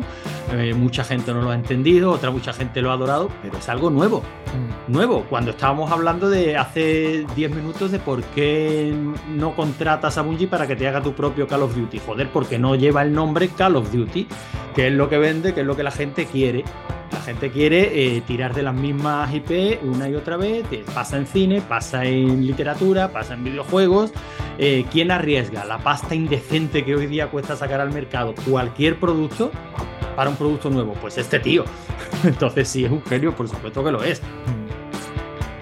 Pues Bueno. eh, mira que lo que habéis dicho, lo- lo- yo creo que lo de ponzoñoso y, y cosas increíbles para mí están en todos los juegos. Es decir, yo juego a Metal Gear 5, es un juego que me encanta, pero luego el tío se enreda de una manera tan loca en el argumento. El argumento, o sea, es un juego, acaba siendo un juego ultra realista con las idas de pinza más grandes del mundo a nivel ar- argumental y con, y con eh, jefes finales con unos poderes increíbles. Es como, pero si esto no tiene nada que ver con el propio. O sea, pero sí que es verdad que te saca. Yo le tengo mucho cariño a todo lo que hace Kojima, menos a Death Stranding, que no he jugado y que es un juego que no me atrae absolutamente nada. Pero le daré la oportunidad y seguro que algo le veré, eso no tiene duda. Yo solo os voy a hacer una pregunta. O sea, ¿cuántos juegos ha sacado Kojima para MS2? ¿Eh? Exacto. No, salió el Metal Gear. En, en- No, No, salió Metal en Gear. Windows ya. Salió en Windows ya, sí. Bueno, eh, Metal Gear es un el juego que original, yo me refiero. El que salió Sí, en sí, NES. el, el- el Metal ¿no Gear salió en Solid. MSX también. Ah, no, el de MSX. No, dices. MS2 dice. En sí, el- sí, en claro, MS2 el yo creo que original no. es de MSX, claro. El de MSX Si no, no- salió en MS2, ¿no? Si no hay algún port, luego lo miro en Movie Games. Eh, no, yo jugué al primero, al, al Metal Gear Solid en, en la PSX, al primero, que sería el tercero, pero bueno. Al, Sí, al primero tercero, conocido. sí, al tercero. primero conocido fuera de Japón y los cuatro que tenían MSX con cartucho en, en su época. Y la verdad es que me encantó, pero es lo que decís vosotros. Se veían esas japonesadas que dices, estás viendo ahí al protagonista de, de Rescate en Nueva York, pero luego de repente empieza a hacer unas cosas súper raras, ¿no? Y dices, uff, Kojima, se te va la olla. Pero no, yo creo que es el humor este que tienen allí, los japoneses. Sí, que con el otaku este y algún soldado que le dabas una paliza, lo que se le da el culo y no sé qué historia. Muy buen juego el Metal Gear Solid de. Escuchamos buena música de buenos videojuegos. Estos son Death in Vegas, Sons of Brother, en la banda sonora de Driver San Francisco 11, 2000, de juego 2011. No sé, PlayStation 3 y Xbox eh, 360. Una época maravillosa para la música de videojuegos y para este podcast. Con más noticias. Venga, vamos un pequeño resumen. Han salido los más vendidos y jugados en Steam y en Steam Deck. Y vamos a decir un poco los cinco primeros de cada cosa, Sí, ¿no, Nacho? como ya sabéis, si tenéis Steam, pues os he mandado un email con todos los juegos que habéis jugado, cuánto habéis jugado a esos, a esos juegos y demás. Pasa lo mismo también con Spotify, ¿no? Que cada nuevo año os manda la cantidad de horas han- que has escuchado o qué eh, bandas favoritas tienes y demás. Pues efectivamente Steam ha sacado lo mismo, pero con los juegos más vendidos de 2022 en Steam por ingresos y los más jugados en 2022 en Steam y también luego la Steam Deck. Vamos a ir rápidamente, pero vamos, básicamente uno de ellos es Elden Ring. No hay un top, hay como 10 juegos, no hay un top eh, de cuál ha ganado más que esto o el otro, pero vamos, vamos a decir Elden Ring claramente, GOTY 2022, eh, flipado estado todo el mundo con un hype desde el 2020, 2021, dime tú a mí. También tenemos eh, Call of Duty Modern Warfare 2. Como no, un Call of Duty por aquí, por allí. A mí me sorprende también Monster Hunter Rise, que es muy bueno. Tengo muchas ganas y no lo he probado. Pero luego también tenemos cosas como Apex Legends, Dota 2. Dota 2. Bueno, a ver, claro, Counter-Strike hay ya mucho, mucho multiplayer. Pero de los que más dinero han hecho está el 11, pero está el Dying Light 2, que ha sido un juego muy criticado. Se supone que tampoco es un tan tan bestia el lanzamiento de este estudio que no sé, no me acuerdo cómo se llama, pero es el de, de Dylan, que luego lo hablamos un poco con Javi. Y me ha sorprendido eso. Los más jugados en 2022 en Steam. El primero, el Den Ring, ninguna sorpresa ahí. Luego, de nuevo, multiplayer, Apex Legends, eh, Player Unknown Battlegrounds. Eh, lógicamente aquí no está Fortnite porque es de Epic, entonces es lo que hay. Ark Survival Evolved y de nuevo Dying Light 2.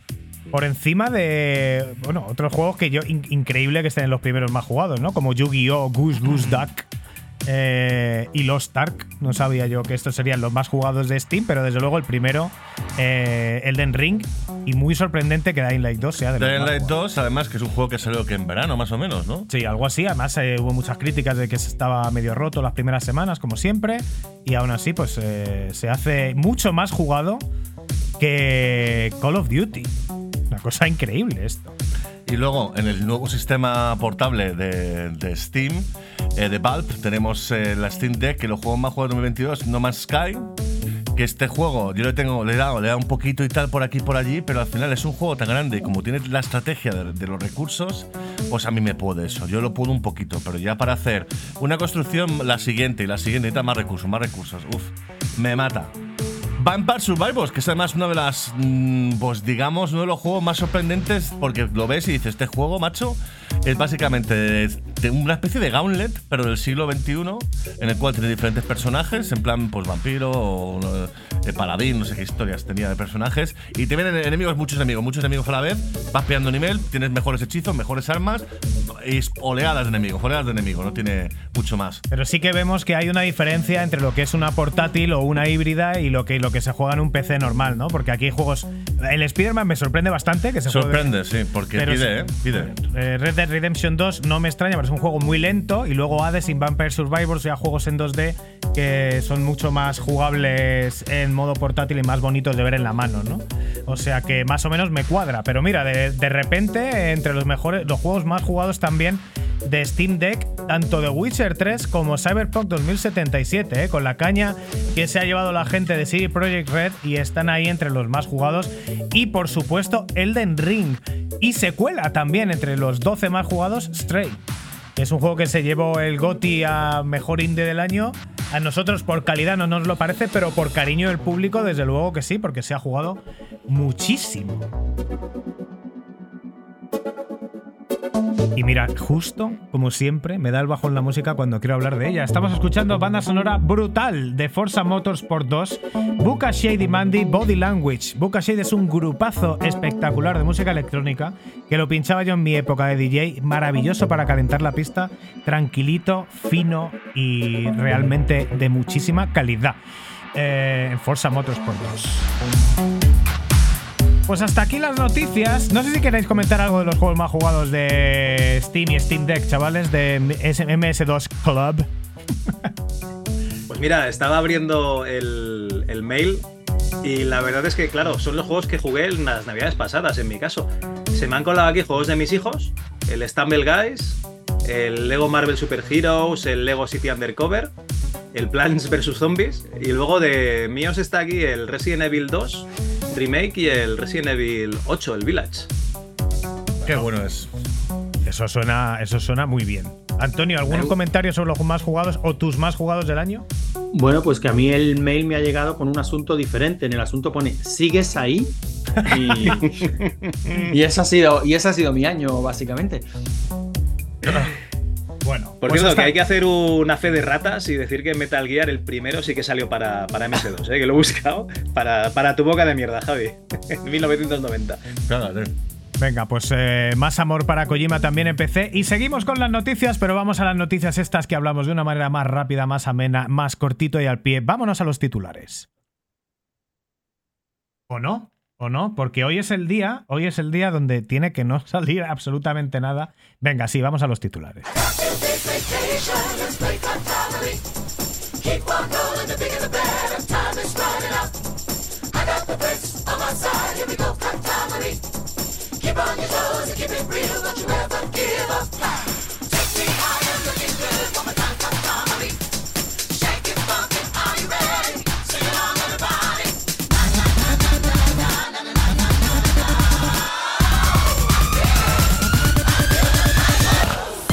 Bien, Pixel Perfect número 59, 8 de enero de 2023. Titulares, señores y señores, los problemas de Nintendo con el drift de los cojo de los Joy-Con de Switch no cesan. Ahora es una, una asociación británica la que pide a la gran N que tome cartas en el asunto y lo arregle. Y por, por supuestísimo, que reemplace gratuitamente todos los mandos que sufran este problema, incluso aquellos que se adquirieron ayer, antes en el 2017, cuando fue la consola a la venta, señoras. Madre mía, no acaba nunca ¿eh? el tema de los. de los. Le suda los huevos a Nintendo, macho. Es tremendo. Y además es un motivo de que te compres siempre la consola nueva, porque la- si la compras de segunda mano, ya sabes que es lo que valga la consola de segunda mano cara, más un mando nuevo, porque que te dan va a estar roto. Nvidia ya ha puesto en España la nueva tarjeta gráfica RTX 4070 Ti, su gama media alta por atención. 9.000, eh, 909 euros con 95 pensada para jugar a 1440p 120 frames por segundo. Puede tirar perfectísimamente en casi todo en 4K porque es como una 3090 Ti más o menos que es un pepino increíble. Algunas pruebas muestran el alto rendimiento de esta tarjeta comparada con la espectacular eh, 3080 RTX Ti que además consume bastante más que la nueva eh, 4070 eh, TI sigue siendo una gráfica increíblemente cara, muy potente, pero no hay gente que sepamos que se quiera gastar estos dineros. Y si la generación anterior daban ganas de comprarse una tarjeta gráfica porque estaba a los mismos precios o, me- o menos que una nueva consola, siendo mejor, pues ahora vemos que esto vale 900 euros más lo que es un PC, es decir, un 2.000 euros de PC seguro eh, gaming para ricos.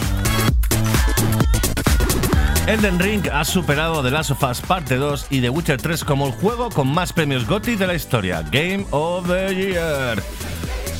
De hecho, ha obtenido 332 eh, gala- galardones de un total de 455, mientras el juego de Naughty Dog ha ganado 322 premios GOTY y y Witcher 3 obtuvo un total de 281 premios en todo el año 2015. Así que nada, eh, si no habéis probado el Ring, no habéis escuchado nuestra review y tal, probadlo porque está muy bien el jueguecito. Antonio, Javi, podéis intervenir en cualquier momento, ¿eh? No sé si os estamos impidiendo con este ritmo que lo hagáis. Yo es que estoy mirando precios de, de la 2060, 3060. Yo la, la 4000 y pico, ya eso para mí, a mí se me escapa. Yo es que me he quedado en shock, entonces. Y es la 2070, que luego está la. Bueno, la 80, la 80 la han cagado Y la 90. y la 90. Y la 90. El otro día, el otro día estuve mirando y la 2060 y la 3060 en una tienda valían lo mismo, tío. Sí, sí, es una cosa. Esto todo caro porque sí y ya está. Why not? Pero bueno, si la gente lo quiere pagar, adelante, amigos. Por cierto, en breve podemos, vamos a tener el Patreon activo para Pixel Perfect y si queréis tirar dinero, mejor que nos lo tiréis a nosotros. Al menos para pagar el Zoom, las cañitas de cuando vengo yo aquí a Madrid, hacemos la reunión de Pixel Perfect con Nacho Cañas y Dani Grande. Pues estaría muy bien, señores. Sobre todo el Zoom, eso es muy importante. Oye, pues no estaría mal. Si queréis juntamos también las donaciones que nos hacen al MS2 Club Y nos la a nosotros, vamos y- y hacemos la que hacemos la quedada todos. Ah, bueno, estupendo. Neil Druckmann, director de Naughty Dog, ha revelado que su próximo juego estará estructurado más como una serie de televisión que ninguno de sus juegos anteriores. Lo que no sabemos es si se refiere a un nuevo episodio, un nuevo eh, un próximo episodio de Last of Us o a una IP completamente nueva, que es algo que a mí me gustaría particularmente, aunque me encanta de Last of Us. Lo que sí ha dicho sobre The Last of Us es que cree que hay más de una- que, que hay, cree que hay más historia que contar en este universo, lo que empieza ya a sonar muy claramente una tercera parte, además de la serie que se estrena ya mismo y que va a contar con un primer episodio de 80 minutazos en HBO. Eso Y es una tele ya. Una peli, efectivamente, 80 minutos, primer capítulo, no, ni tan mal. Escucha que hay rumores de que el- por el tema de las esporas a lo mejor no aparece en la serie, lo cual es, yo creo, una cagada, porque una de las cosas que tiene Ellie es que es inmune a las esporas, y eso ahí tiene una profundidad del copón. Pero bueno, ya veremos qué pasa cuando salga, creo que es el lunes, mañana, pasado. El día 13, o sea que bueno, Al día cuan- 13. para muchos cuando hayáis escuchado esto ya se habrá estrenado. Eh, Antonio, querías hablarnos un poco de esto, ¿no? No, bueno, simplemente quería decir que la serie va a estar genial, va a ser cojonuda, porque al fin y al cabo todo esto funciona por comparación. O sea que si lo vamos a comparar con la última de, de ambientación zombie, ¿cuál fue? Resident Evil. Seguro que esto es la Oh, caña. ya, seguro, claro. seguro que esto es maravilloso. Aparte que el tráiler, fuera coña, tiene una pintaza increíble. Mm. Sí, y además Antonio, que viene, lo han supervisado toda la gente que ha hecho el juego, Neil Druckmann, el director es el de Chernobyl, que nos pareció una serie brutal. Estamos muy, muy hypeados con esto. Antonio, te recuerdo que estuvimos defendiendo la última película de Resident Evil, a capa y espada, tú y yo, ¿eh? Sí, sí, la película sí, pero tú has visto la serie, Javi, por La Dios. serie de Netflix. No, la serie no, la serie no la he visto. Madre mía, qué vergüenza, Bueno. qué vergüenza. También te he de decir que puse un rato el Resident Evil Remake el otro día y, y- y es que el argumento, tío, es cutre que te cagas.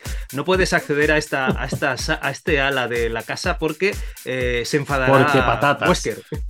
porque ah, sí. vale. Hombre, es tu- capitán, ¿no? No puedes pasar, efectivamente. Hostia, ¿recordáis la, la imagen de real que había en la Play, no? Sí, claro, con Al principio la de en- serie B. Sí. Qué maravilla, tío. Cachondeo. Y en titulares escuchando Ridge Racer Type 4. Continuamos con Sony, está ya en la recta de salida y arrancando motores con PSVR 2. Dani está súper excitado con esto. En una reciente entrevista en Famitsu, los directivos han explicado por qué han optado por un dispositivo con cable y es que la opción inalámbrica suena muy bien, pero consideran que tendría muchos problemas de rendimiento. O sea, el cable físico va todo mucho más rápido que a lo mejor que tengas un inalámbrico. Probablemente sí, y además, una vez, si fuera inalámbrico, ¿cómo tendría que ser, no? Porque lo inalámbrico que hemos visto salir por el wifi de la casa, entonces cada casa es diferente, cada wifi es diferente. El cable va a funcionar, punto. Y esto es muy importante en una consola. No es lo más óptimo tener el cable pegado, pero es más fácil. Te dejas de pilas, te dejas de que la batería envejezca y se muera y aquello ya no rinda. Eh, te dejas de que dé poco volumen de sonido y como pasa con las Oculus, a mí me parece bien. Va a ser estupendo las VR2, aunque yo, por lo que sea, no, le, no me parece que vayan a enganchar.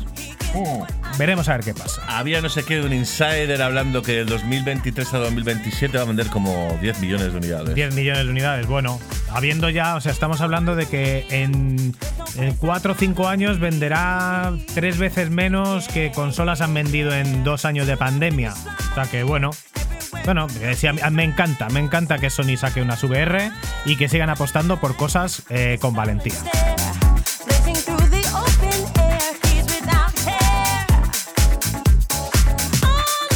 Revelación de las navidades High on Life sigue petándolo y sigue dando muchos titulares y cachondeo en redes. El usuario Cracking Bananas de YouTube ha publicado un vídeo donde ha descubierto que el juego se da cuenta de cuando estás intentando hacer un speedrun y cambia un poco lo que habla lo que habla contigo la pistola y lo que hablan contigo los personajes. Te suelta comentarios cachondos al respecto de la propia pistola en plan de, uy, muy bien, estás haciendo un speedrun, ¿no? Venga, que seguro que lo petas, vas a batir el récord. O comentario de enemigos, como pasas por una zona, unas hormigas gigantes que tienes que en teoría que matar y te dicen, eh, pero qué cojones, ¿no vas a combatirnos? Y cositas por el estilo. Mola un montón, nos está mucha- gustando muchísimo el humor de High on Life y la originalidad de algunos de los juegos que estamos viendo en eh, Game Pass últimamente. Para quien no lo sepa, los creadores de Rick and Morty, pedazo de serie, eh, vamos, súper recomendada, una risa. Pero bueno, vamos en la línea de lo que hablabais antes de, de Kojima, ¿no? O sea, un juego que se da cuenta de que estás intentando eh, hacer un speedrun y adapta el contenido, aunque en este caso solo sean comentarios a, a la forma en la que está a la que estás jugando. Vamos en esa línea, ¿no? Sí, sí, claro, porque hay eh, un porcentaje altísimo de gente que nunca va a ver esos comentarios, salvo que se lo cuenten, como es el caso si escuchan podcast de calidad, claro. La saga Dirt sigue afada con sus estrellas. Cuando se llamaba Colin McRae, el piloto escocés falleció en un accidente de helicóptero. Y ahora ha sido Ken Block el que ha fallecido en un accidente de moto de nieve. Este señor fue fundador de la marca de ropa DC. Él y sus coches de la escudería Hoonigan aparecieron en la saga Dirt, Forza Horizon, Need for Speed y Forza Motorsport. Y aquí Dan y yo somos muy fans de DC también. Pues totalmente, una pena, una lástima y oye, ya es un poco mal fario, ¿no? O sea, aparecer en la saga Dirt, mm, mal rollito. O sea, se le ha tenido dos nombres principales y los dos han fallecido y los dos en accidentes de vehículos extraños. Qué lástima, sentimos mucho la muerte de cualquier persona, sobre todo si es joven.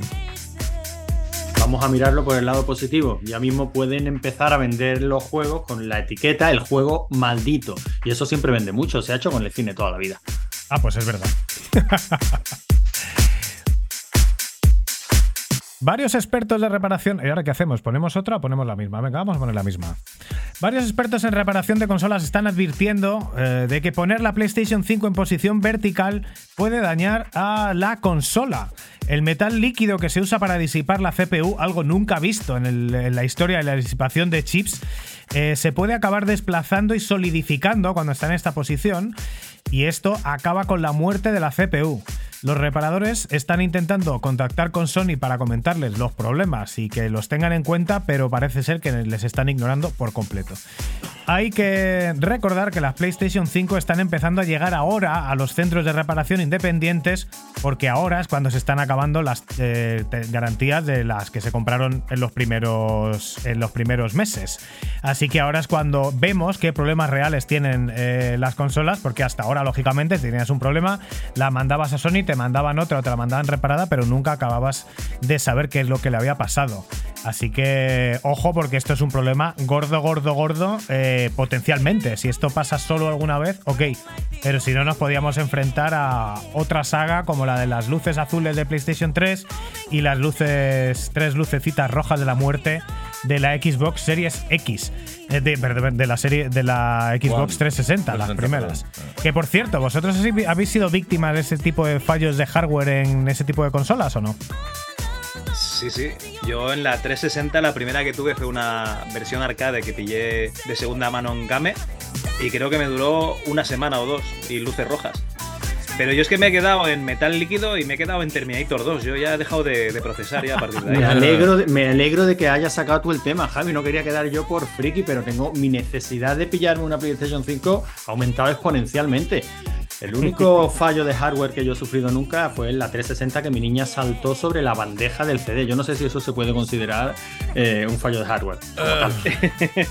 Bueno, bueno, a mí el único fallo de, de hardware que he tenido con mi PC fue el que me montó Dani, que puso mal el disipador y se me quemó la CPU. Sí, señor. Me hice, el, me hice el guapo. Había montado mi primer PC y dije, no, no, te lo monto yo. Y lo monté mal. Y lo tuve que pagar yo. Me debe 60.000 pesetas en whisky. y para terminar con los titulares de este quince- esta quincena, hoy tenemos como siempre recomendar eh, otros podcasts que somos, sabéis, eh, somos parte de lo que es la asociación Podgaming de GameLX y que por supuesto pues nos gusta comentar otros podcasts, lo que sacan y para que podáis escucharles y estéis al tanto de lo que van sacándose pues cada vez que hacemos el podcast. Y para empezar tenemos MS2 Club que hoy nos están dando la turra. Así que nada, chavales, ¿qué habéis sacado últimamente? Porque está mirando ahí en el móvil y hay cositas que habéis hecho. Pues no me acuerdo, Antonio, ¿qué hemos sacado? A mí me lo vas a preguntar. Yo, si eso eres tú el que, el que publicas. Venga, Javi, anímate, no te hagas el loco. Sacamos un podcast que tuvimos de invitado a un Epic Fran, el creador de un Epic, un Metal, eh, Ghost, de estos videojuegos así, eh, plataformas, que supongo que sonará, ¿no? Eh, el, el Ghost, no, no me suena. Me suena el. ¿Cómo se El llamaba Epic te este? tiene que sonar, tío, que salían todos los Humbles hace, hace años. ¿Cuál? No me ¿El acuerdo. un Epic? Sí, sí, ah, sí, sí. Yo, Sí. no me- yo me acuerdo del Goody, si te vale, pero ese no me, va- ese no me No, vale. coño, pero que si, si son juegos modernos. Si el son Unmetal, juegos actuales. el Unmetal lo compré eh, el año pasado. Ah, el, tío. el Unmetal, vale, vale, correcto. Pero vamos a ver. Ah, que- espera, es que con mi inglés de GB es un metal, perdona, un, unmetal, unmetal. Claro, claro. Pero, pero es que sois un eh, es que sois un podcast de retro. Nos estáis haciendo aquí un lío que no entendemos nada. Yo estoy viendo aquí Eh, que el floppy 44 huyendo del Cobol. Madre mía, el Cobol, tío. Vete, vete con el Pascal si ves qué tal. El Cobol no es el, el bicho de Dungeons and Dragons, el, el- Ya. el Goblin pequeñito, ¿eh? es el lenguaje de programación Cobol que tiene más años que un bancal. Pero bueno, sí. eh, y dentro de poco vamos a sacar una entrevista con los chicos que sacaron el videojuego Astro Assembler, que han sacado una demo de Amiga, que es el Batman Group. Eh, los hermanos del campo. Y luego tenemos una entrevista con Xavi de Gaelco, que nos va a explicar de máquinas recreativas en los 90 Qué bueno. hasta el 2000 y pico. Bueno, pero es un tío que no ha parado en los videojuegos, tío. O sea, siguió luego en Social Point, eh, en El King. famoso, el famoso Carlos Sainz, tío, de Gaelco. Sí, este lo hizo Figurat, el World Rally Championship, para, para Gaelco. Pero de Gaelco conocidos tienes el Radical Bikers, tío. El, Sí, musicota además. Que salía. Eh, sí. No me acuerdo cómo se llamaba el grupo este, tío, de los, noven- de los 90 y pico. Que eran Era madrileños, además. Ah, sí, eran madrileños. Dover. Sí, sí, salía. Salía Dover, sí. Dover, Dover. Sí, exacto. salía Dover. Eh, a Hostia, mí de ¿tenían Gae- pasta para meter Dover? Joder. Sí, sí, a mí de Gaelco eh, me gustaban los en 2D. El Thunder El Hoop Thunder y, el, sí. y el primer World Rally. Solo el primero. El segundo ya era muy difícil y el primero me parece. Es uno de los juegos que más he jugado en mi vida en emulación. Y jugué mucho en la recreativa. Y además, ahí hay que decirle a Gaelco que son unos cracks. Porque la mayoría de la emulación es alegal o ilegal. Y en este caso, Gaelco fue de los primeros y de los pocos que dijeron: ahí tenéis la ROM, dumpeada de verdad, es gratis, ilegal, completamente legal, jugar a nuestro mejor juego. La leche. Esto, vamos, les quiero mucho. Para que veas. Ya le puedo decir de nuestra Sí, parte a ese caballero que, que le queremos mucho. Y nada, como ya está terminando efectivamente los titulares, por supuesto también tenemos a Retromanía 30, que ha sacado un nuevo podcast como Modo 7, y The Pass is Now, que de hecho ha sido hoy mismo. Han sacado un episodio donde comenta los mejores juegos de 2022 para ellos, lo cual puede ser muy interesante para ver las diferentes opiniones que tienen en ese pedazo de podcast. Pues hasta aquí los titulares, hasta aquí las noticias y vamos ya por fin a hablar de videojuegos, de lo que hemos jugado fresquito, de lo que nos parece a nosotros las cosas que jugamos nuevas, medio nuevas, retro, antiguas y lo que queráis. Vámonos a quemando controles. Pixel Perfect.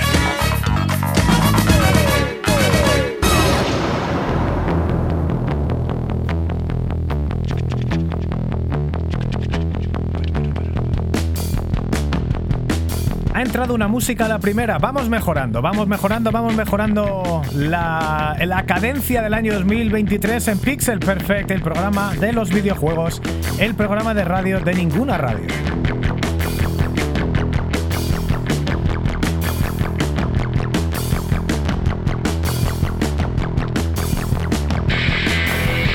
Escuchamos la banda sonora de Driver San Francisco, de nuevo LCD Sound System con No Love Lost. Y estamos ya pues eh, viendo lo que la gente que tenemos hoy, que somos muchos, han estado jugando últimamente. Así que no sé, Nacho, ¿prefieres Yo, ir a la empiezo gente? yo, empiezo yo, ¿sabes por qué? Venga, muy bien. Porque no tengo PC, mi PC, mi precioso PC está ahí en Praga y no- los que tengo aquí no, no tiran, no tiran. O sea, puedo jugar Vampire, eh, pues yo que sé, Blood, el uno de estos de 1990 y pico, tío. O sea, no tengo, no tengo realmente ningún ningún ordenador ahora mismo que tire con buena potencia. Y lo que me apetece jugar realmente no lo puedo jugar en esos ordenadores. Así que nada, estoy aquí en casa de Dani ocupándosela y jugando cositas que haremos más adelante. Pero bueno, por, por, por deferencia a nuestros queridos invitados, podéis empezar vosotros si queréis, hablando de lo que habéis jugado últimamente, el último mes, últimos 15 días, si podéis jugar. Porque la cara de Antonio ahora mismo es como, estoy más ocupado yendo con los niños a no sé dónde, tal, Pascual. Pues mira, para, para no entretener mucho al personal, voy a empezar yo con una cosita muy rápida. Porque sí, efectivamente, yo no puedo jugar. Llevo un añito que prácticamente no tengo tiempo de nada. Pero sí estoy jugando al Adventure, el, original, una aventura conversacional. Y la estoy jugando básicamente porque ahora mismo estoy estudiando informática y uno de los proyectillos que tengo que hacer o que voy a hacer, de los que podemos elegir, es hacer una aventura conversacional eh, online. Qué bueno. Básicamente se, se me ha ocurrido que se esté alojada en una web y que el que sea entre a jugar y aparezca la descripción de la localización, pero si hay otro tío conectado a la web, pues al estilo de las aventuras conversacionales te salga el mensajito de este está aquí y que puedas relacionarte con el que está online en la misma ubicación que tú. Evidentemente un juego impasable e insalvable porque en el momento que alguien actúe eh, le quitas la posibilidad de actuar a los demás, no lo voy a complicar más. Mm. Pero sí, sí, o sea, una aventura conversacional, un jueguecito que tiene, ¿cuánto, Javi? 60, Adventure. 80, 80 años. Sé, Qué es de clásico, los ¿eh? 70, ¿no? Qué clásico. Es de. Debe ser de los primeros 70, claro. Yo me acuerdo de alguno de estos de Spectrum, que ya ni me acuerdo de los nombres, que era pues eso, estabas en una cueva, moverte al norte, mueves al norte, mueve a la izquierda, no sé qué, revisa tal, y tienes que poner las palabras justo para poder Sí, sí, sí. eh, sí, sí, interactuar con pues. el juego, claro, y era súper complicado. Sobre todo, claro, algunos en inglés, 1984, 85, yo en inglés sí. Pues sí, de hecho, eso- eh, uno, esa de mi vida. uno de los que nos dejamos por hablar cuando estuvimos en vuestro podcast fue el Larry, que en Larry los juegos de sierra de la época eran así, aunque eran gráficos, pero eran Sí. abrir puertas, llamar taxi, subir Sí. escalera, poner música. De hecho, Las primeras con el primer. Larry, sí, sí, con el primer Larry eh, empecé a abrir yo el diccionario para jugar, porque claro, eh, tenías un taxi, le tenías que decir los sitios a los que querías ir, pues a lo mejor le decías, quiero ir a la discoteca. ¿Cómo se dice discoteca en inglés? Pues discoteque, ¿vale? O eh, ¿cómo se dice eh, tienda, ¿no? Pues eh, shop. Entiende. Y- Ah, perdón. y cabrón. Y, y, por ejemplo, querías comprar condones en la tienda, pues ¿cómo se dice? Prophylactic, ¿no? Pues tienes que buscar cómo, cómo se dice condón en inglés.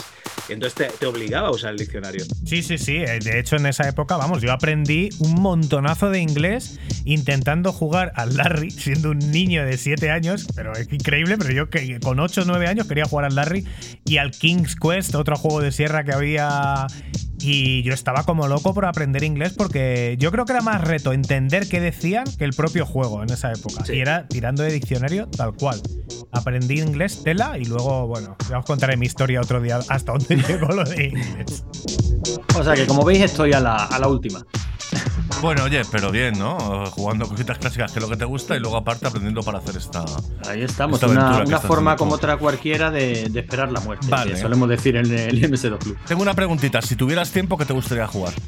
Si tuviera tiempo, tengo muchísimas ganas de jugarme el de Last of Us 2. Ole, ole. Que todavía no he podido meterle mano, porque sé que me quiero poner en condiciones y me quiero poner bien. Entonces no, Sí, no sí, quiero sí. poder jugar un par de horitas ahora y a lo mejor no pillarlo hasta dentro de un mes.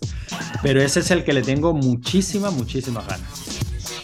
Pues mala suerte porque además es el juego más largo de Naughty Dog de calle, que suelen ser juegos de 10, 12, 13 horas, desde 35, 40. Lo sé, lo sé. Tremendo. Bueno, pero si le quitas las cinemáticas se te queda media hora, no te preocupes. No, no, no, no. que este no, este no es de Kojima. Eso iba a decir yo, justo. ¿Cómo, cómo se, cómo se echa alguien del canal este? Bueno, y Javi, ¿qué ha estado jugando? Hostia, pues ya, ya que ha puesto el ejemplo Antonio, yo en, la Play 4, que no la toco desde hace mogollón, tengo el Uncharted 4 ahí a medias. Estoy en la fase del cementerio, o sea que me queda mucha aventura, pero eh, es como Antonio, me da pereza ponerme. Y lo que hacemos cuando no tenemos mucho tiempo es echar unas partidas cortas a un canal, en un canal de Telegram que tenemos que es de recreativos. Y entonces ahí jugamos eh, juegos arcade, que esto una partida te dura 5 minutos. Pero dentro del cual- canal. No, no, No, o sea, dentro no, del canal tenemos un bot que nos controla las puntuaciones y tal. Eh, tenemos un sistema de puntuaciones para picarnos, ¿sabes? Para, para ver cómo van los otros y tal. Y cada semana se sortean los juegos propuestos y nos dice, pues esta semana te ha tocado, por ejemplo, eh, esta semana estamos jugando al Shaolin Road, pero la anterior estuvimos jugando al Dungeons and Dragons Tower of Doom. ¿Vale? Entonces todos jugamos al mismo juego y pues vamos comentando la jugada. Hostia, pues Mm. este enemigo qué difícil es. O para este tienes que usar, yo qué sé, el hechizo de bola de fuego, por decir algo, ¿vale? Y cosas así. Oye, hablando de, de cooperativos, que jugamos efectivamente el Aliens este, los tres. Pero yo tenía, El- o sea, una pregunta sobre esto que acabas de decir. ¿Cómo, o sea, vosotros reportáis ahí a mano las puntuaciones en Telegram o de alguna manera está Sí. conectado?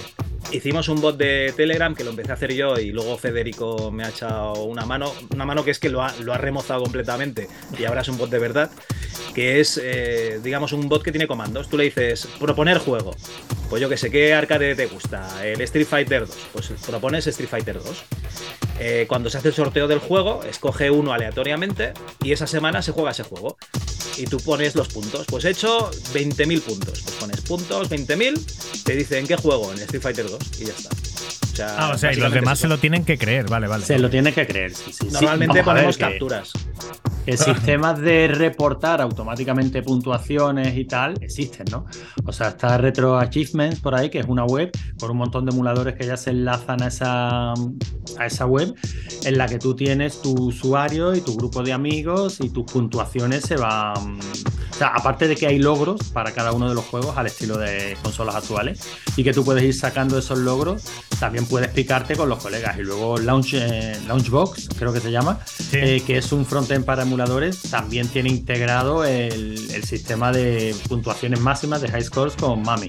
Y también te puedes picar ahí, ver quién está el primero. O sea, que ya hay Qué muchos buenísimo. sistemas, pero, pero nosotros lo hacemos a mano. Qué Sí, buenísimo. nosotros entendemos que si alguien utiliza Safe Stage para, para ir guardando la partida cuando le va saliendo bien y tal, que se está engañando a sí mismo y que ya tiene una edad bastante grande como para, Como para, yo sé. con esos jueguecitos, sí. Claro, claro. Ah, yo jugaría ya salvando, tío. Juego muy poco a retro, pero ya es como, mira, yo esto lo Hombre. intenté en su momento, no pude, y ahora mismo o sea, no voy a poder tampoco. Nacho, esto es una F5, partida, F5. una partida, una moneda. O sea, esto es, tú juegas una partida el clásico, el bueno, lo que tiene que ser, claro que sí. y hasta donde llegues, claro, claro. Y, bueno, más? así de modernillos, le he estado dando de modernillos, que estoy viendo la fecha y es del 2011, pero cuando lo pillé para mí es de, de antes de ayer. Le estuve dando al Dead Island y yo creo que fue porque lo recomendasteis vosotros en algún programa. Yo, puede ser que fuera en algún programa, puede ser cuando estuvimos jugando contigo, ¿no? Eh, quizá. Ah, podría ser que hicimos un Alien Fire Firepower, era Fire Firearms Team. Firearms, vale. Ah. Y, y estuvimos ahí comentando la jugada y el, el Dead Island, mm, la verdad es que me ha gustado. O sea, es ir por una isla matando zombies, o sea, todo bien. Y el problema que, que ha habido es que, que al final, pues sí, se hace un poco repetitivo. Pero claro, luego me han dicho que está el, el Riptide y ya me han creado una necesidad. Y además, eh, me parece que dentro de poco sale el 2, ¿no? Sale Sí. dentro de poco el 2. El Riptide fue una grandísima y enorme decepción. ¿eh? Creo que no te Sí. gustará, pero mm, ahí lo No, dejo. pues entonces, nada, porque yo creo que ya, ya tuve bastantes zombies. Y pero el y el Dead, que Island, jugué. el Dead Island lo has jugado tú solo. Eh, sí, bueno, una vez se me metió. En la, última pantalla se me metió un tío porque no había deshabilitado online. Eh, pero sí, sí, lo he jugado yo solo, lo he jugado yo solo. Ya, ya, ya. Porque a mí el juego me pareció flojo como, como single player, pero, como cooperativo me parece una joya eterna. Vamos, me encanta Dead Island. Claro, no lo he jugado nunca con gente, o sea, todo es probarlo. Pues oye, aquí estamos disponibles, ¿eh? sobre todo yo. Uno, uno más que otros. Bueno, Pues y de RPG. Y de RPG le, le he estado dando también a otro. Lo que pasa es que este es una putada porque es ilimitado. Es Children of Morta, que. Of Morta, perdón. Que es un RPG con. ¿Cómo se llama esto? Eh, en 2D. El problema que es es que es un roguelike, o sea que tú te puedes meter a jugar y no acabártelo en la, en la vida, porque son eh, mazmorras eh, generadas eh, aleatoriamente, con lo cual te puedas encontrar un mapa diferente cada vez. Eso sí, cuando te matan vuelves, digamos, a una casa inicial. Es la historia de, de una familia en la que todos tienen, todos son guerreros, ¿vale? Hay uno, una arquera, una maga y diferentes tipos de guerreros que luchan contra el mal, la típica historia del bien y del mal. Y, y la verdad es que está muy bien porque entre fase y fase te van poniendo historietas de, de la familia y, y es muy... Joder, eh, no me va a salir la palabra. Es muy entrañable, ¿no? Porque es como la familia animándose, apoyándose y tal, pero en realidad luego es meterte en una mazmorra y, y acabar con bichos. O sea, que realmente está, está muy, muy chulo. Si no Vamos, lo habéis un- echado un ojo... Pues no le hemos ¿eh? echado un ojo, eh, roguelike de manual y además tiene poco de retro porque es un juego de 2019, buenas puntuaciones, disponible en PlayStation, Xbox, Switch y PC, o sea que no será por la dificultad de cogerlo. Pues queda apuntado y recomendado para Pixel Perfect, desde luego. ¿Qué hacemos, Nacho? ¿Comentamos nosotros algo o lo dejamos para el siguiente? Porque tenemos además que comentar el rollaco este que tenemos de Eh, bueno, podríamos comentar Falls. As Dusk Falls, podría comentar yo Phoenix Wright, o podemos no comentar nada, dejarlo para el siguiente y pasar a los comentarios. los Venga, porque estamos que no, nos, que no estamos, ¿no? Ya casi. Estamos, sí, programa largo. Venga, pues no vamos a comentar Nacho y yo. Tenemos para las siguientes semanas lo siguiente: As Dusk Falls, una segunda run, una vez que nos los hemos terminado, esta vez con Nacho. Muy interesante los comentarios de Nacho. Hemos estado jugando a Phoenix Wright, el, eh, el legendario eh, juego de abogados de Game Boy, Game Boy Advance, Nintendo DS, Nintendo 3DS, Wii, Nintendo Switch y PC. Y aparte hemos jugado también Retro, Shinobi 3, Rolling Thunder, Rocket Knight Adventures, muchas cositas. Pero venga, vamos a pasarnos directamente a comentarios de los oyentes y lo dejamos para la semana que viene. Pixel Perfect.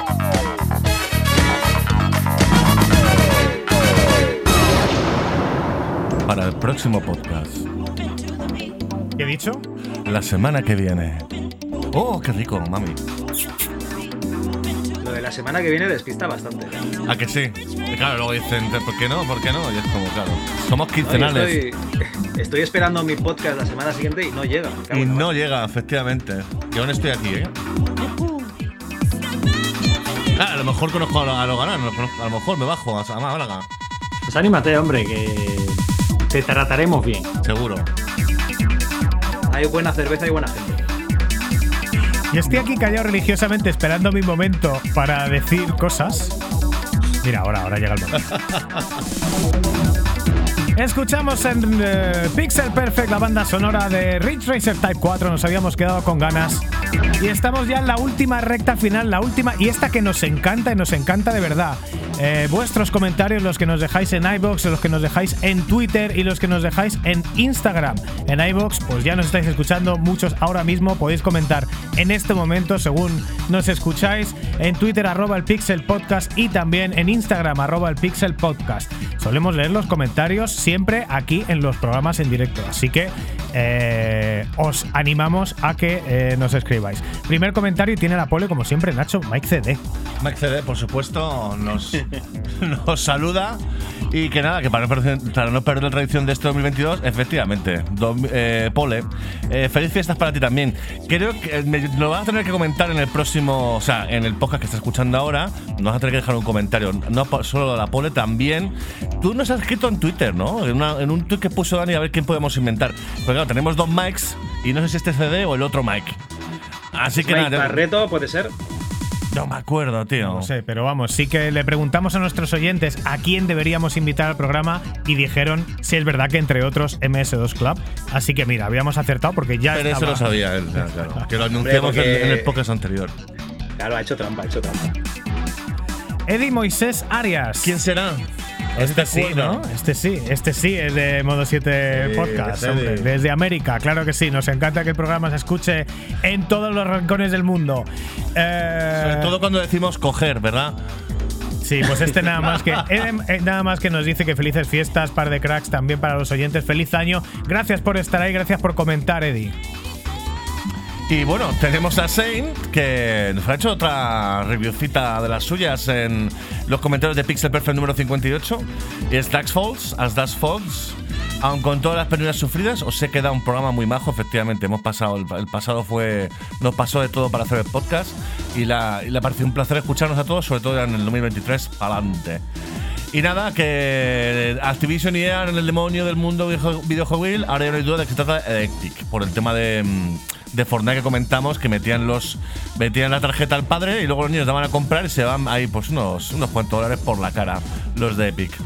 Está muy de acuerdo con nuestras opiniones. eh, personalmente está afinando el Callisto Protocol y es cierto que es un sucesor espiritual de Dead Space 1, pero es muy superior este último Electronic Arts como juego en absolutamente todos los aspectos del protocolo, del protocolo castaña. Calisto adolece de ser tremendamente lineal, puzzles nulos, dificultad en random, es decir, partes absolutamente fáciles y otras absurdamente difíciles. No lo recomienda para nada como juego de salida en PC, ahora es disfrutable, no obstante, como juego yo digo que es bastante cutre. Merece el 5 que era cascado GameSpot y Hobby Consolas. eh, Juego Compota, perdón, debería explicar de dónde sale el 90 y tantos. bueno, pues eh, parece que hay polémica, cosa extraña con las puntuaciones de hobby consolas. No. Tenemos aquí a una persona que ha trabajado muchos años en Hobby Press. ¿Tienes algo que explicar al respecto? A ver, yo hablo por mí, ya lo he dicho mil veces. A mí nunca me han eh, dicho, me han presionado por poner una puntuación u otra. Lo que pasase en la otra habitación donde estaba el juego y consolas, ahí no entro. Bueno. Lo que sí puedo decir es que había muchos muñequitos por ahí, de figuritas y demás. No quiero decir más. Yo lo que sí puedo decir es que ahora tenemos la suerte de que con YouTube y otros medios los anunciantes de tu canal son anuncian- anunciantes random según lo que paguen y según el perfil de tus oyentes. Pero claro, en una revista donde el anunciante es el mismo que el que recibe la review, es que si hay mucha publicidad de Electronic Arts no iban a tolerar una mala puntuación y esto es algo que pasa desde tiempos inmemoriales, eso sí que lo hemos conocido Nacho y yo, donde estaban al borde de la amenaza los anunciantes con retirar la publicidad si la puntuación no era la que ellos esperaban. Yo, como los tres monos, no miro, no oigo, no estoy sordo, ¿sabes? No, no puedo confirmar aquí porque, claro, está trabajando para Hobby Press. A ver si van a pensar a la gente que me he llevado yo aquí. maletines. enteros. Los maletines, en Maletines caliente. enteros. Hostia, yo no recuerdo mucho Dead Space porque hace muchos años que lo jugué, pero mm, era lineal, ¿eh? Solo voy a decir eso. A mí me aburrió bastante. Y es una, una opinión impopular. No, no, de- Dead me Space a mí me gustó mucho. Pero era, era lineal, era un pasillo todo el rato. Sí, sí, pero vamos, vivan los pasillos, ¿eh? O sea, a mí me gustan los juegos de mundo abierto, pero creo que los Pero no tan abierto. Eh, los pasillos creo que si se hace una buena historia eh, te mete más en la historia porque no te des- no te puedes desviar de lo que tienes que hacer al ser un pasillo entonces Yo un pasillo contigo. bien hecho es un para mí es un placer y además suele ser un juego más corto que a mí me gustan también los juegos cortos por lo mismo y me gusta Dead Space para que nos vamos a engañar me decepciona bastante que no esté gustando Calisto Protocol aunque no aunque no lo haya jugado la verdad Bueno, ya le daremos cuando lo metan en el Game Pass. Sí, sí. Barry Ávila Nuevo oyente, creemos, ¿eh? Porque esto. Nuevo rente, nuevo rente confirmado. Esto es maravilloso. De repente vimos un día nuevo seguidor en Twitter, nuevo, nuevo seguidor en Instagram y comentario en iBox. Esto es, esta es la gente que queremos aquí. Barry ah, se ha convertido directamente en VIP de Pixel Perfect. Y dice lo siguiente: un podcast de jueguitos, de jueguicos donde ponen Daft Punk y Cold Storage. Ponme 10. Felices fiestas, cracks. Pues muchísimas gracias a ti. Feliz año para ti también. Y además, mira, pues hemos tan puesto esta vez también, eh, además un poquito aposta, que sabíamos que te había gustado esto. Un poquito de Daft Punk. Hemos puesto un poquito de lo que está sonando ahora mismo, Mason. Hemos visto un poquito de Skrillex, un poquito de Seitrix, un poquito de LCD Sound System y un poquito de Buka Shade.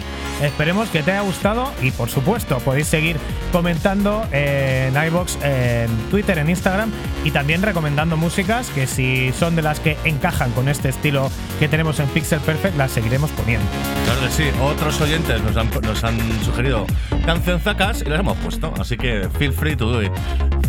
Y siguiendo, Y espérate. chicos, Dime. perdona. Dime, Javi, Y dime. chi- chicos, oyentes o chicas oyentas, eh, joder, comentad que no cuesta nada. ¿Qué es lo que les da gasolina a estos dos chavales? Y coño, que vosotros estáis escuchando, estáis disfrutando casi dos horas de, de entretenimiento gratis, joder, que menos que un comentario y un me gusta. Un me gusta. De verdad que aporta un montón, ¿eh? Y nos da muchas ganas saber que hay gente ahí deseando compartir, deseando colaborar y participar. Hemos hablado antes de Eddie, que es de modo 7, y en, el podcast anterior Dani se equivocó con Negro Reto 83, que dijo, tú eres, de, tú de, República Dominicana, ¿no? Dice, no, es de Albacete. Así que nada, muchas gracias por, el, por tu comentario, Negro, y gracias por el nuevo programa y felices fiestas a todos. Igualmente, tío, espero que hayas tenido un fila de año cojonudo. Y de nuevo Mike CD, ya en tradición en él, es hacer eh, la pole y luego, después de escuchar el programa, pues hacer unos comentarios al respecto. Y nos dice, como siempre, un gran programa chicos, muchísimas gracias Mike. Lo primero de todo, siento todos los infortunios que os han pasado, la verdad que fue un mes muy difícil, eh, el de diciembre, y sobre todo la muerte del familiar. Bueno, esto no vamos a hablarlo mucho más. Eh, me habéis descubierto un juegazo con el High on Life, estéticamente es una guapada. La lástima es que no venga doblado. Tiene mucho diálogo y al final se hace pesado leer tanto texto para los que no nos desenvolvemos en el lenguaje de Shakespeare. Pues sí, entendible porque además es un humor muy rápido, muy rápido a nivel de, de que hay que hay que tener el, el coco rápido para entender algunas de las bromas porque son bastante elaboradas y además las hablan también muy deprisa. Y tú mientras tanto estás saltando, disparando, saltando, disparando, es muy difícil. Mientras tanto leer. Mola más con las voces originales de Rick and Morty, sí, pero claro, si la gente no habla inglés, que es algo perfectamente respetable, pues es una señora putada. Gran noticia esa colaboración con MS2 Club. Chavales, algo que comentar aquí al señor Mike. Nada, Mike, es que es un, un fenómeno. Un o crack. sea, es que este tío está en todas partes y el primero. O sea que. Es acojonante, ¿eh? Es, acojonante. es como Dios, Sí, sí, es- sí. No sé cómo lo hace, es alucinante. Subimos y es como. A ver, un momento, voy a mirar a ver cuánto. Hostia, ya ha comentado el Mike. Campeón. No, pero luego además te deja el comentario de verdad. O sea, él, Claro, él claro. tiene, tiene Sí, su sí, ilusión no, de claro. hacer la pole. Pone la bandera ahí y luego vuelve para decir, pues toma bandera. Y nada, dice que le ha gustado qué? El Afterburner, la música Afterburner, que es la clásica, que esa música que, pu- que pusimos en su momento la sacamos de Game 40. Bueno, a ver, esa música eh, la sacamos en su momento del Mega CD. Del Mega CD la pusimos. No tiene la misma versión que ponen en Game 40. Esta. Claro, la de Mega CD. Ah, bueno, pues, pues la MCD, lo que tú quieras, no la teníamos. Nos la pasó eh, esta gente. No, ¿qué Me cojones? acuerdo perfectamente de rogarles por tener este puto tema. Ni puta. Pues tú le rogarías y yo me fui a la tienda, alquilé el juego y ya estaba. había, había otras formas. Es que mira, Nacho era exactamente igual que igual que es Xavi, ¿eh? Xavi o Javi. eh, y yo era más timidín. Entonces yo eh, decía, uy, no, esta gente no le voy a. ¿Cómo voy a molestar a los No vamos a 40? importunar a Guillem, ¿no? Claro, Vamos claro, me voy, a, el me, juego. me voy a una tienda de matados de barrio a, a pedirle. Y Nacho derribaba las puertas y, y también era tremendo. Nacho se iba a las oficinas de Sega a jugar a, las- a la- a los juegos de Saturn antes de que saliera la Saturn en España con el product manager de Sega cuando él tenía 16 años. Una cosa impresionante. O sea, Javi y Nacho juntos, eh, no sé lo que podría pasar en el mundo. Nada, nada, dentro de poco, dentro de poco. Ya, ya, ya estamos hablando del siguiente podcast. Por cierto, eh, a mí me han dicho que en las oficinas de, de Sega tú le pegabas unas tundas importantes al Virtual Fighter, ¿no? Eh, pero, ¿cómo sabes eso? Yo, a ver, en, en el Virtual Fighter. no, no, yo eso- jugué una vez al Virtual Fighter, puede ser, sí. Pero sobre todo le di al Street, al Street Fighter 2, al Super Street Fighter 2 este. Pero con Sí. el de Sega. Con el des- con Carlos Justes, sí, que sea más tirado el mando al suelo de pura frustración. Pero claro, tío, o sea, eres, eres de marketing, viene un puto freak de 16 años a darte por culo y evidentemente te destroza, ¿sabes? Pero bueno, ¿qué le vamos a hacer? Nada, nada. El otro día estuve en Zaragoza y tenían un Afterburner original, la máquina que se movía a tope, tío. ¿La 360 era o la esta que era para arriba para abajo nada más?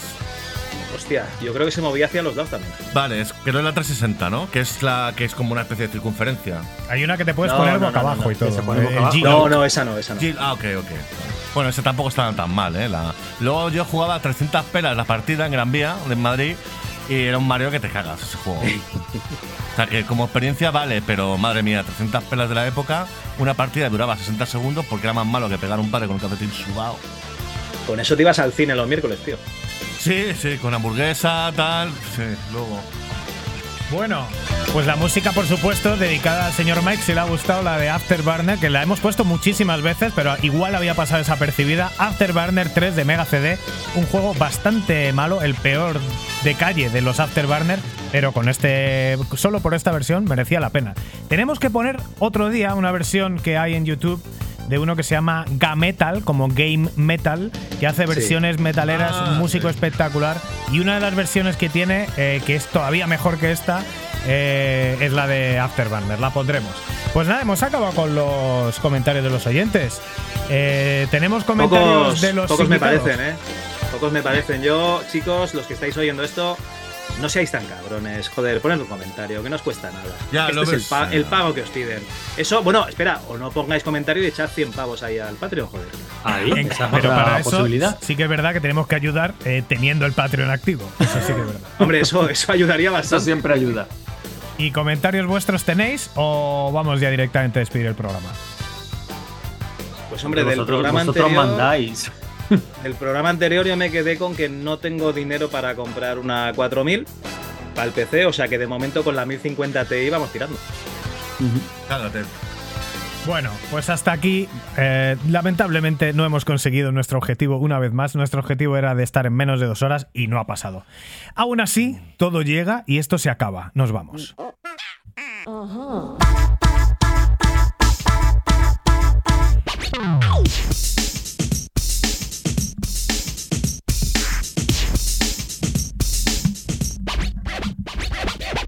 Ready?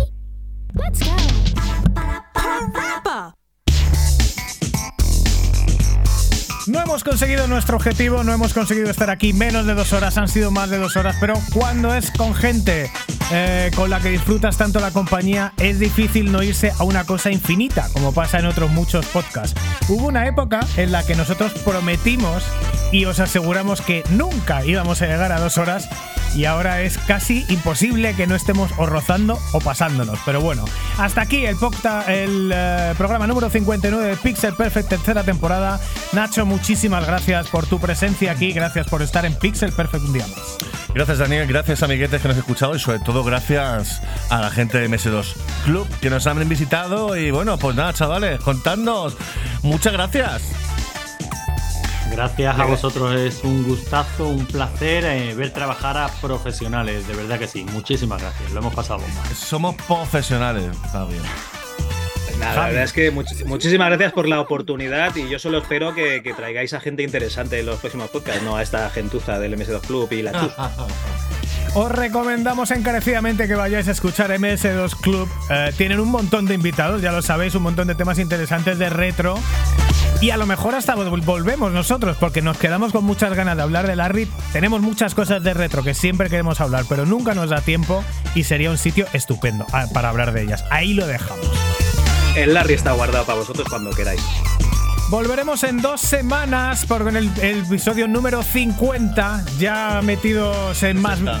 En el número 60, ¿no? Claro, ¿Qué he dicho? 50, 60, el número 60 de Pixel Perfect, eh, donde hablaremos de un montón de cosas y sobre todo será una gran sorpresa para vosotros que cumplamos con los 15 días que hemos prometido. Todo cambia, nada permanece y aquí estamos nosotros para contároslo. Hasta pronto, chavales. Hasta luego. Cool.